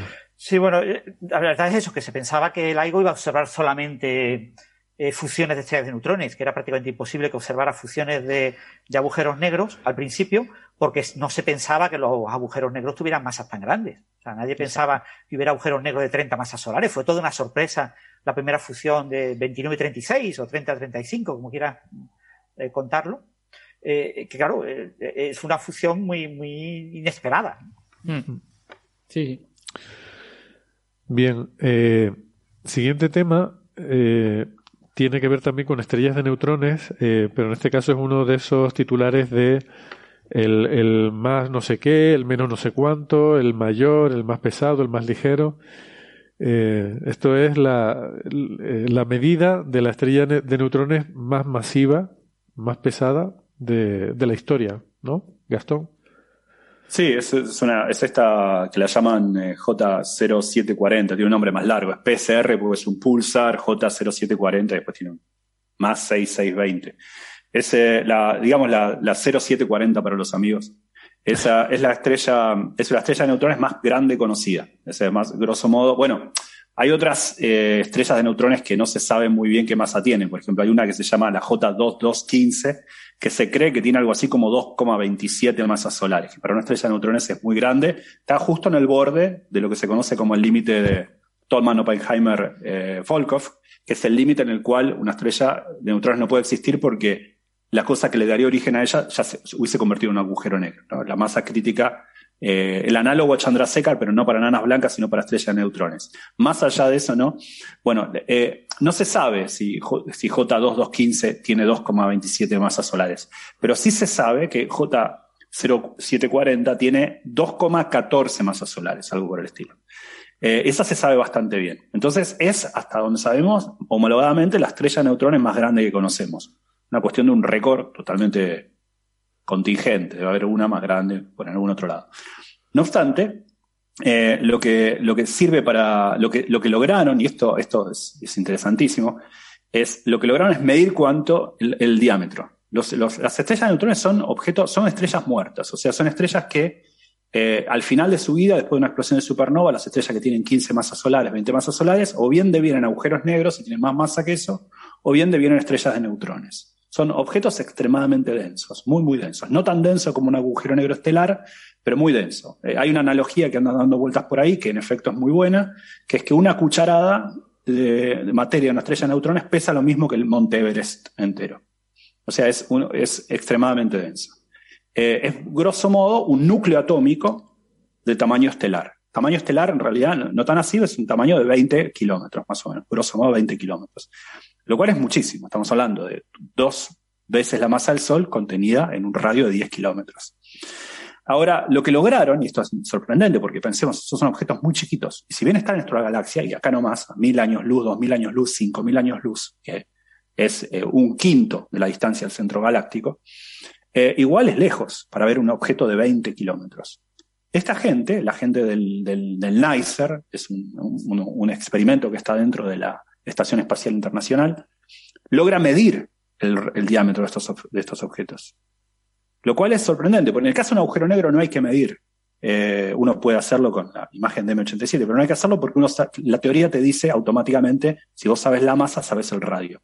En la estrella de neutrones hay una teoría atrás de esto, pero que tiene un montón de suposiciones acerca de qué tiene adentro una estrella de neutrones. ¿Qué le pasa a la materia con presiones tan, tan altas? Esto, repito, son objetos muy, muy tan densos que no tenemos forma de experimentar en laboratorios semejantes densidades en la Tierra.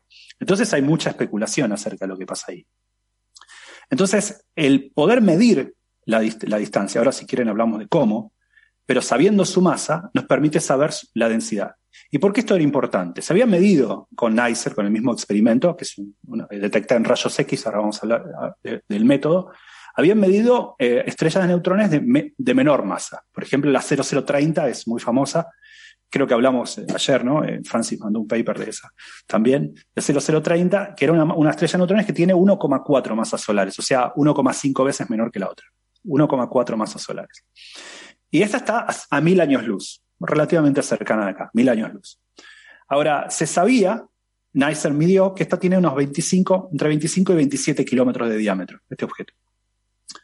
Ahora, la medición de la. Entonces, lo, que la gente dijo, bueno, ahora que el método funciona para, para medir el, diámetro, veamos la que está la más masiva que conocemos. Está cuatro veces más lejos, está a 4.600 años luz, grosso modo. Es más, pero lo que tiene de interesante es que como es mucho más masiva, se esperaba, y es contraintuitivo esto, pero se esperaba que fuese más, más pequeña, dependiendo del modelo de lo que pasa adentro. Porque al ser más masiva, gravita más. Entonces, dependiendo de cómo uno suponía que era la, estrella de neutrones, porque hay unos modelos que dicen que eran modelos squeezable, ¿no? apretables, esta estrella tenía que ser más pequeña, a pesar de ser 1,5 veces más grande, es decir, no tener 1,4 masas solares como 0030, sino 2,14 masas solares, 0740 debía ser más pequeña, porque si, hubiese apretado, según estos modelos. Bueno, esta gente lo mide y dice, no, lo medimos con NICER y nos da 26 kilómetros. Hay una, franja de error, pero digamos centrado en 26 kilómetros. Es decir, no es tanto, no es, no es más pequeña. Es quizá, dependiendo de los errores, un poco más grande que la otra. Entonces, la estrella más masiva es más grande, significa que eso no, no es tan apretable, no es tan yumi yumi, digamos, ¿no? ¿Eh? Es, es, eh, entonces, ¿eso qué hace? Eso elimina muchos modelos especulativos acerca de qué podía pasar adentro. ¿Por qué? Adentro de una estrella de neutrones, uno sabe, eh, no, no, hay solo neutrones. De hecho, una de las pocas fases de una estrella de neutrones son neutrones. no se sabe bien qué hay, porque nunca experimentamos con, física a esas escalas, y tampoco se sabe teóricamente por qué porque mucho de lo que pasa ahí es cromodinámica cuántica, la teoría que describe los quarks y los partos, pero a, eh, en un estado condensado, un estado de baja, energía. justamente el régimen en el cual no sabemos calcular analíticamente con la cromodinámica cuántica. Entonces aparecen especulaciones sobre, hay una, fase super, superconductora, eh, por ejemplo, sabemos que es así porque hay muchos protones. Por ejemplo, las magnetars son estrellas de neutrones con muchos protones, porque tiene que haber cargas ahí dando vueltas. Y adentro, quizá, pensaban muchos, los protones, a su vez, los neutrones no pueden, no pueden mantenerse por la presión tan alta y se parten en quarks. Entonces, si había adentro, en el corazón íntimo en el centro de, la estrella de neutrones, un, estado de quarks, de quark, un estado que es quark eh, plasma. Plasma de quark y gluones. Eso, plasma de quarks y gluones. Eh, podía ser, dependiendo del modelo, podía ser un poco apretable. Hay otra gente que dice, no, puede ser que haya un estado de quarks, pero que son muy, muy interactuantes y eso los hace más rígidos. Bueno, como eso queda en el terreno de la fangoso terreno de la conjetura, digamos, porque no, tenemos acceso analítico a esos cálculos, ni experimentales a semejantes presiones, lo que hace esta medición es, en efecto, ver que el tamaño que tienen parece ser más grande de lo que esperábamos y entonces no son apretables. O sea, eso nos está diciendo, es una medición directa de qué parece ser el interior. El, interior de las estrellas de neutrones es más duro de lo que creíamos. Ese es eh, un poco el corolario. Ahora, ¿cómo se mide esto? Para decirlo brevemente, esto es un pulsar, rota muy rápido. Estos, estos, astros rotan con una velocidad del, orden de los pocos milisegundos, ¿no? Rotan muy, muy rápido. Entonces, eh, eh, en, ese, en ese rotar, uno puede identificar un spot de rayos X. Una, una parte de la estrella que emite más que otras. Entonces hacen un seguimiento de esos spots. Y entonces uno, ¿cómo lo ves de acá? Estamos hablando de un astro a 4.600 años luz, mirándolo en rayos X desde, la, desde, desde la, un aparato que está en la Estación Espacial Internacional. Mirando esto, lo que se ve es un, tenue variar de esa radiación del brillo en rayos X. Eso es lo que se ve. Ahora, por dos efectos de la teoría de la relatividad general. Recordemos que esto es un objeto muy, muy denso, casi un agujero negro. Así que ahí el tiempo pasa más lento, ahí, el tiempo, ahí la gravedad deflecta la luz. Entonces, los efectos de la relatividad general se hacen presentes. Entonces, por un lado, uno mira que los rayos X que saldrían de la parte que el spot, cuando está, cuando eh, mira hacia vos, vos lo ves. Y cuando está del otro lado, no lo verías, pero el condicional viene por el hecho de que lo ves debido a que la luz que saldría, los rayos X que saldrían en esa dirección, se ven deflectados por el campo gravitatorio del astro y vos también terminás viéndolos. Entonces, este efecto relativo. si, si se lo quieren imaginar de esta manera los oyentes, que piensen que tú estás viendo en principio crees que estás viendo un hemisferio de ese cuerpo, pero en realidad no es el 50%, igual estás viendo el 65% o el 70%, porque una parte de la luz le va a dar la vuelta y, va a venir hacia ti cuando debería irse hacia el otro lado. Si, mi cabeza gravitara, gravitara, mucho, vos verías mi, nuca acá arriba. Eso es. ¿Ah? Entonces, como uno ve la, la imagen de la nuca de Gastón arriba de la cabeza de Gastón, debido a que la luz que saldría para allá, ese efecto lo usan, y no solamente ese efecto, sino que como el tiempo pasa más lento, según la teoría de la relatividad, donde el, campo gravitatorio es más intenso, hay un efecto de redshift gravitatorio. Es decir, la frecuencia del rayo X emitido también cambia. Teniendo en cuenta estos dos efectos, lo que pueden hacer es una visión muy precisa, no del tamaño como quien uno ve algo, no, no pueden resolver eso, estamos hablando de 10 kilómetros en mil años luz, no obstante, lo que pueden ver es, el, eh, pueden inferir el tamaño del astro a partir de estos dos efectos relativistas. Esto está muy bueno. De hecho, NICER significa eso. Se llama algo así como Neutron Star. La star, star no va en el acrónimo. Eh, Neutron Star Interior eh, Explorer o algo así. Composition Explorer o algo así. Yo no, yo no me lo sé tampoco. Es, es, un experimento diseñado para medir el, lo que pasa dentro de una estrella de neutrones. Es un experimento diseñado para eso, ¿no? Eh, y eh, es, un método que parece estar funcionando ahora. Entonces ahora, el, 17 de abril, hubo una conferencia de prensa, todavía creo que no hay paper de eso, en la APS, donde anunciaron, eh, ya habían medido de 0030, pero ahora de 0740. bueno, parece ser que las estrellas de neutrones son más duras de lo que esperábamos, lo cual nos habla indirectamente de cuál es el estado extremo de la materia dentro de ellas, que es unas presiones enormes. A mí, a mí me parece chulísimo lo que hace, lo que hace este experimento porque en el fondo yo lo veo como un experimento de física de partículas. O sea, en realidad, esta gente lo que está estudiando es qué le sucede a los nucleones, a protones y neutrones, cuando lo pones a presiones muy altas, ¿no? Y tienes básicamente un núcleo muy grande formado por muchos nucleones juntos, interaccionando entre sí de formas tan complicadas que no las sabes ni simular en un ordenador. Porque en, física siempre, yo siempre digo que cuando son solo dos cosas, los físicos sabemos resolver el problema. Cuando son tres cosas empieza a ser complicado y a partir de cuatro cosas, no, como que no queremos. Entonces, imaginaos una estrella de neutrones que está formada pues, por miles, millones de nucleones interaccionando entre sí, ¿no? Eso es muy difícil de hacer.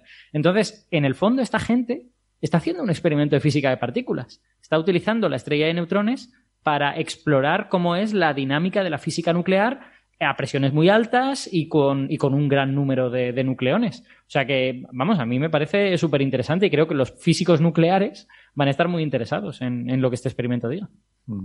Fue hacer una nota, una nota al pie histórica nada más, que me aprendí el otro día y la quería compartir, porque uno sabe que las estrellas de neutrones las, las, las conjeturaron en diciembre del 33, este, Bade y Zwicky, ¿no? Eso, en 1934 las, las publicaron, pero eh, pero parece ser que eh, fue Landau. Lev Landau, el que dos años antes ya las había mencionado. Hay varios testimonios en los cuales se había especulado sobre la existencia de estrellas de neutrones en 1932. Y es notable porque 1932 es el año donde se descubrió el protón, el neutrón. O sea que estamos hablando de, eh, ¿no? El mismo año que Chadwick descubrió el neutrón, ya especulaba Landau dos años antes que Bade y Zwicky sobre la existencia de estos astros. Mm. Bien, yo sobre el comentario de Alberto diría que lo que hace NICER es realmente un detector muy rápido de rayos X. Es capaz de detectar rayos X con una cadencia de milisegundos y el experimento ya lo pone la estrella, ¿no? Es como si la naturaleza te hubiera hecho el LHC y tú construyes el Atlas, por ejemplo, ¿no? Sí, sí, sí, literalmente, exacto. La naturaleza te ha hecho, te ha hecho todo el experimento y tú solo pones el detector, eso sí, muy lejos, en este caso, sí. muy lejos del experimento. Mejor sí. que esté lejos. Una cosa destacable de NICER es que como AMS son de los pocos experimentos científicos que ha instalado en la Estación Espacial Internacional, la ISS. Eso es, correcto. Es algo que esa Estación Espacial Internacional, si no hace ciencia allí, parece que es algo inútil, ¿no? Tener algo dando vueltas ahí alrededor de la Tierra para hacer fotos de vez en cuando de la superficie. Bueno, hombre, es para, para, no perder el expertise de poder hacer este tipo de cosas mientras los gobiernos se convencen de que realmente tenemos que hacerlas para poder ir a otros planetas y estas cosas, ¿no? Sí, pero AMS 02, ¿no? A eso te referís, al de la... Sí, sí, sí está buenísimo que existan estos. Sí. Este, este, está, este, Nicer está justo al lado, ¿eh? O sea, hay fotos en las que se ve el letrero de AMS02 y al lado el cubo ese que tiene. Sí, el otro, día, el otro día contaba esta anécdota por Twitter, ¿no? De que en el 2010 conocí a Tim porque estaba en España y José, él se me había invitado y fuimos a almorzar con él. Y cuando escucha, y él estaba haciendo hace más de 10 años de esto, y hacía propaganda de, AMS, qué sé yo. Yo pensaba, estos tipos que quieren ver, quieren ver antimateria en el universo, yo pensaba, este tipo está totalmente loco, totalmente. Te pide la. Pero no, eh, incluso ahora, bueno, hablamos otro día de eso, si quieren, pero hay mediciones alucinantes de antiátomos eh, sí, detectados sí. que no se sabe bien qué son. ¿eh?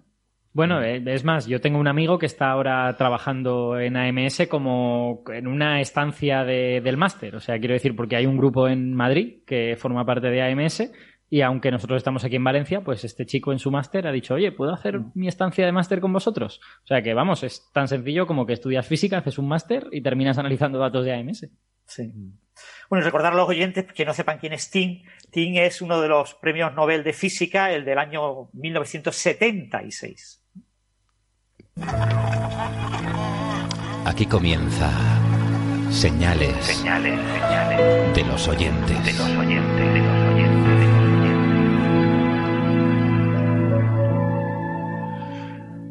Por ejemplo, estoy viendo que preguntaba Daniel Caballero que si se sabe algo del cohete chino que va a caer. Eh, lo estuvimos comentando, creo que fue justo antes de, la pausa, poco antes de la marca de una hora, que, no, de hecho no se puede saber hasta que, hasta que falte, no sé, horas antes de, de la caída, no se podrá saber dónde va, dónde va a caer.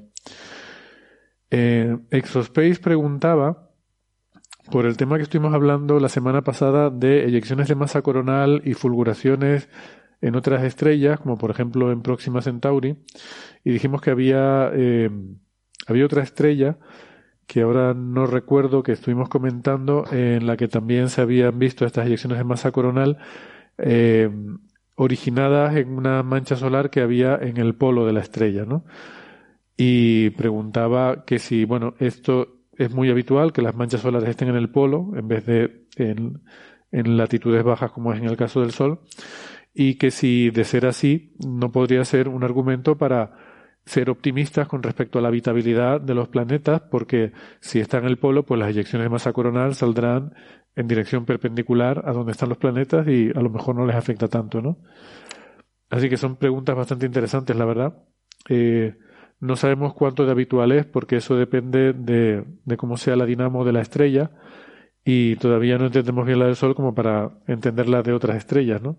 Pero eh, lo, esperable sería que hubiera que diferentes tipos de estrellas tengan diferentes configuraciones en la en cuanto a la, eh, la latitud en la que aparecen las manchas y también es posible que esto sea algo variable. La aparición de manchas es un fenómeno que tiene algo de estocástico también y de aleatorio y pues no sabemos si siempre van a estar en este caso, en esta estrella, siempre van a estar en el polo o quizás no. Luego, eh, pensemos que la fulguración es la radiación que se emite es isótropa, eh, sale en todas, en todas las direcciones, o sea que la radiación ultravioleta que te vas a encontrar, pues también eh, puede variar un poquito, un, un, factor por el tema de, de que no es lo mismo que esté en el centro del disco y entonces la mitad de la radiación viene en tu dirección que que esté en el polo y entonces hay una parte que se va en la dirección contraria, además de la que se va hacia dentro de la estrella, ¿no? Pero bueno, sería un factor 2 como mucho, que un factor 2 no nos va a resolver nada en este tipo de cuestiones. Y las eyecciones de masa coronal no, no están muy focalizadas, sino se abren bastante, tienen un, abanico a lo mejor de 30 a 40 grados eh, en el que se abre, o sea que aunque esté en el polo, pues sí, el planeta estará más resguardado, pero, pero tampoco del todo. Así que hay toda una serie de factores. Y luego estamos asumiendo que el eje de rotación de la estrella es perpendicular al plano de los planetas, pero en principio eso podría, podría no ser así necesariamente, ¿no? Podrían haber ocurrido cosas, eh, perturbaciones, etcétera, que hubieran alterado el, eh, el, eje de rotación de la estrella. Eso es algo que tampoco sabemos, no, no conocemos bien. Bueno, sabemos que en el sistema solar hay la, la la inclinación del Sol con respecto a la órbita de los planetas es pequeña, pero no sabemos cómo serían otras estrellas. Pero, pero es esperable que sea así, salvo que haya sucedido algo que aposta haya cambiado el sistema, ¿no? Eso es. Hmm. De todas formas, los sistemas protoplanetarios son muy complejos y tienen planetas gigantes, etcétera, que algunos pueden caer en la estrella y cambiar el ángulo de giro, ¿vale? O sea, que pensar que un sistema solar es como lo vemos ahora no, no tiene nada que ver con cómo era originalmente y eh, cualquier sistema estelar le pasará lo mismo. Sí. Eh, yo estaba viendo una, pregunta que me ha hecho gracia de Rastafari Yeah, que, pregunta. Eh, en la Estación Espacial Internacional supongo que se harán experimentos con sustancias químicas y su duda es ¿cómo hacen para saber la masa de las sustancias si no pueden usar balanzas? vamos, yo supongo que dependerá mucho del experimento, pero mi sospecha es que en muchos experimentos ya sabes la masa de las sustancias, porque las traes pesadas de la Tierra o usas sustancias estándar que son muy bien conocidas en la Tierra y no te hace falta, y lo que mides en la estación espacial es otro tipo de cosa, pero si necesitases hacer una medida directa de la masa, podrías tratar de hacerla, por ejemplo, con un campo magnético. Podrías ionizar la sustancia y sabiendo la carga que, que tiene ese ion, pues mides cómo gira ese, ese ion en un campo magnético y el radio de giro te está relacionado con la masa. Sabiendo el campo magnético que tú has puesto y la carga de ese ion, puedes medir la masa. Eh, supongo que eso no sería trivial, porque es verdad que si tienes un átomo al que le puedes quitar un electrón o dos o tres, pues tendrías que saber cuántos electrones le has quitado, pero en última instancia lo que podrías hacer es medirlo todo y lo que verías es varios radios de giro diferentes, cada uno correspondientes a un ion distinto y, todos con, una masa muy similar.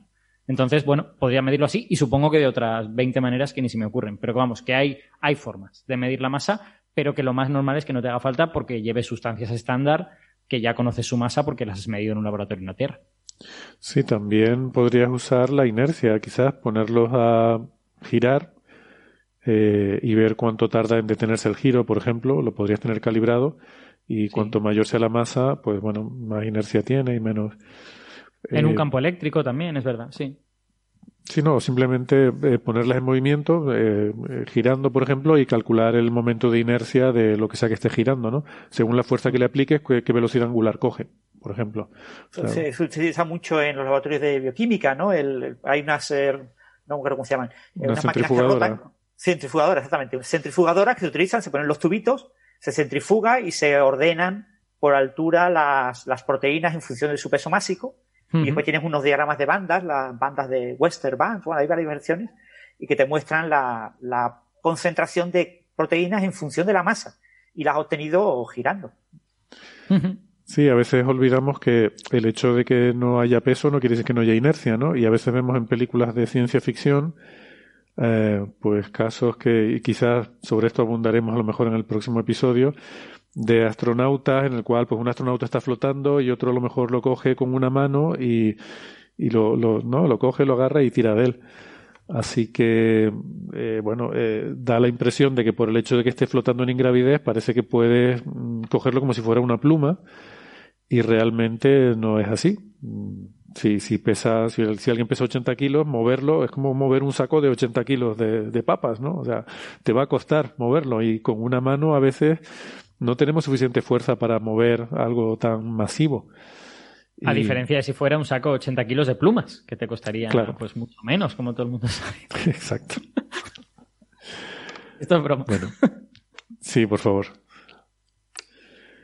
Bueno, ¿hay alguna otra pregunta que quieran sacar? Eh, yo, la verdad que les pido disculpas, pero estoy súper cansado, así que estoy con ganas ya de, de terminar irme a mi casa. Eh, mira, por ejemplo, pregunta Bruno Jiménez, esta, esta quizás es más, no sé, no sé decir, no, no filosófica, es más sociológica. ¿Por qué se le pone nombre a las conjeturas? ¿No es más sencillo decir la conjetura de la distancia de dos primos? Hombre, pues yo creo que es para reconocer a, a, la persona a la que se le ocurrió la idea, ¿no? Es una cuestión de un poco de, de, de reconocimiento personal, de vergüenza torera, no sé. Depende muchísimo. Si un matemático, hay matemáticos especialistas en producir conjeturas. Si un matemático produce muchísimas conjeturas, acabarás teniendo muchísimas conjeturas sin nombre. Las primeras tendrán su, o las más famosas tendrán su apellido y el resto ya tendrán apellidos de otras personas si a otro se le ocurrió algo parecido antes o después. Eh, eso ha pasado muchas veces. Y, y aparte, eh, abonando acerca de que es, supongamos que, yo creo que la respuesta es también esta de, de la, del reconocimiento, pero supongamos que es por una cuestión de, de economía lingüística. Eh, que eh, hay casos que compiten, eh, mi estimado oyente. Ejemplo, la conjetura de Shibura Taniyama. Es más fácil que decir la conjetura de la igualdad entre L series y formas modulares. Lo, lo dejo a su criterio.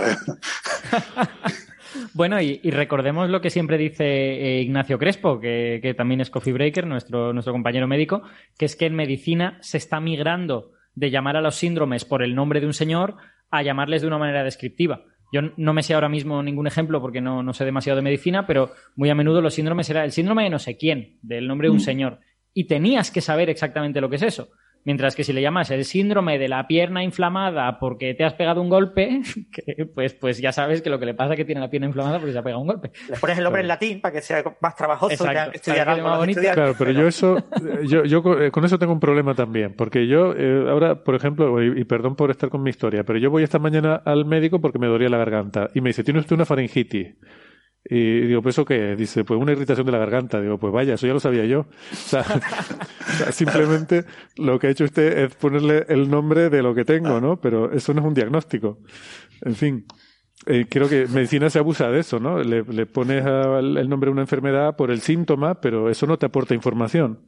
A ver, esto realmente solo, esto solo que acabas de describir solo sucede con las afecciones leves. Las afecciones leves no, no merecen el esfuerzo de saber de dónde ha salido. Vale, la faringitis será vírica, eh, pues, pues probablemente sí. ¿Qué tipo de virus? Pues yo qué sé, pues uno de los 25 que lo pueden. Que lo claro, pueden pero entonces no me has diagnosticado nada. O sea, me has dicho lo que yo ya sabía, que, que tienes dolor de garganta. Digo, pues vale, no, sí. ha hecho lo que un médico tiene que hacer. El médico tiene que emplear el esfuerzo correcto para que el paciente se encuentre mejor. Y una vez tienes faringitis, el esfuerzo necesario es tómese usted un alivio sintomático. Y ya está. Sí, eh, pero... Porque, claro, pero no hace falta que... más esfuerzo. El resto es, el resto es eh, malgastar recursos. Lo que ha hecho es poner un nombre en latín a lo que tú le has dicho. O sea, el médico te ha traducido lo que tú le has dicho al latín.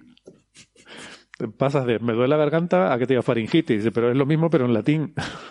A ver, pero es que tú vas al médico porque cabe la posibilidad de que tengas COVID o de que, o de que tengas un cáncer o alguna cosa. Entonces, Hombre, no, ¿te porque... has descartado realmente todas esas cosas? No, porque te pueden poner antibióticos si es una bacteria o no, si es un virus, o eh, depende, ¿no? Hay diferentes casuísticas. Bueno, yo qué sé. Yo, yo creo que ya llegados a este punto, yo creo que es momento ya de ir despidiendo. que, que, te mejor, que te mejores. Gracias. Sí, exacto. Sí, esperemos que sean solo unos días y el programa que viene, la semana que viene, ya se perfecto. Venga, seguro que sí. Pues nos vemos la semana que viene. Muchas gracias. Venga, chao, chao. Saludos. Hasta Gastón, luego. Alberto y también Chao, Ángel. gracias, ¿eh? Bien. Adiós, hasta la semana que viene.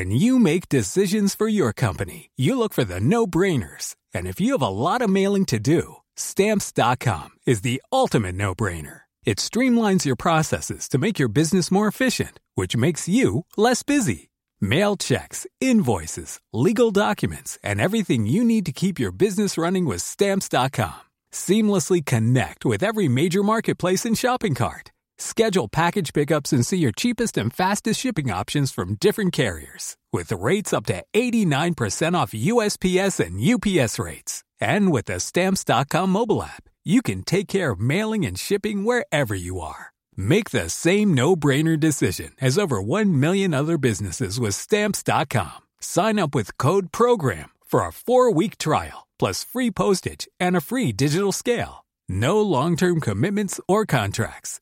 That's stamps.com. Code program.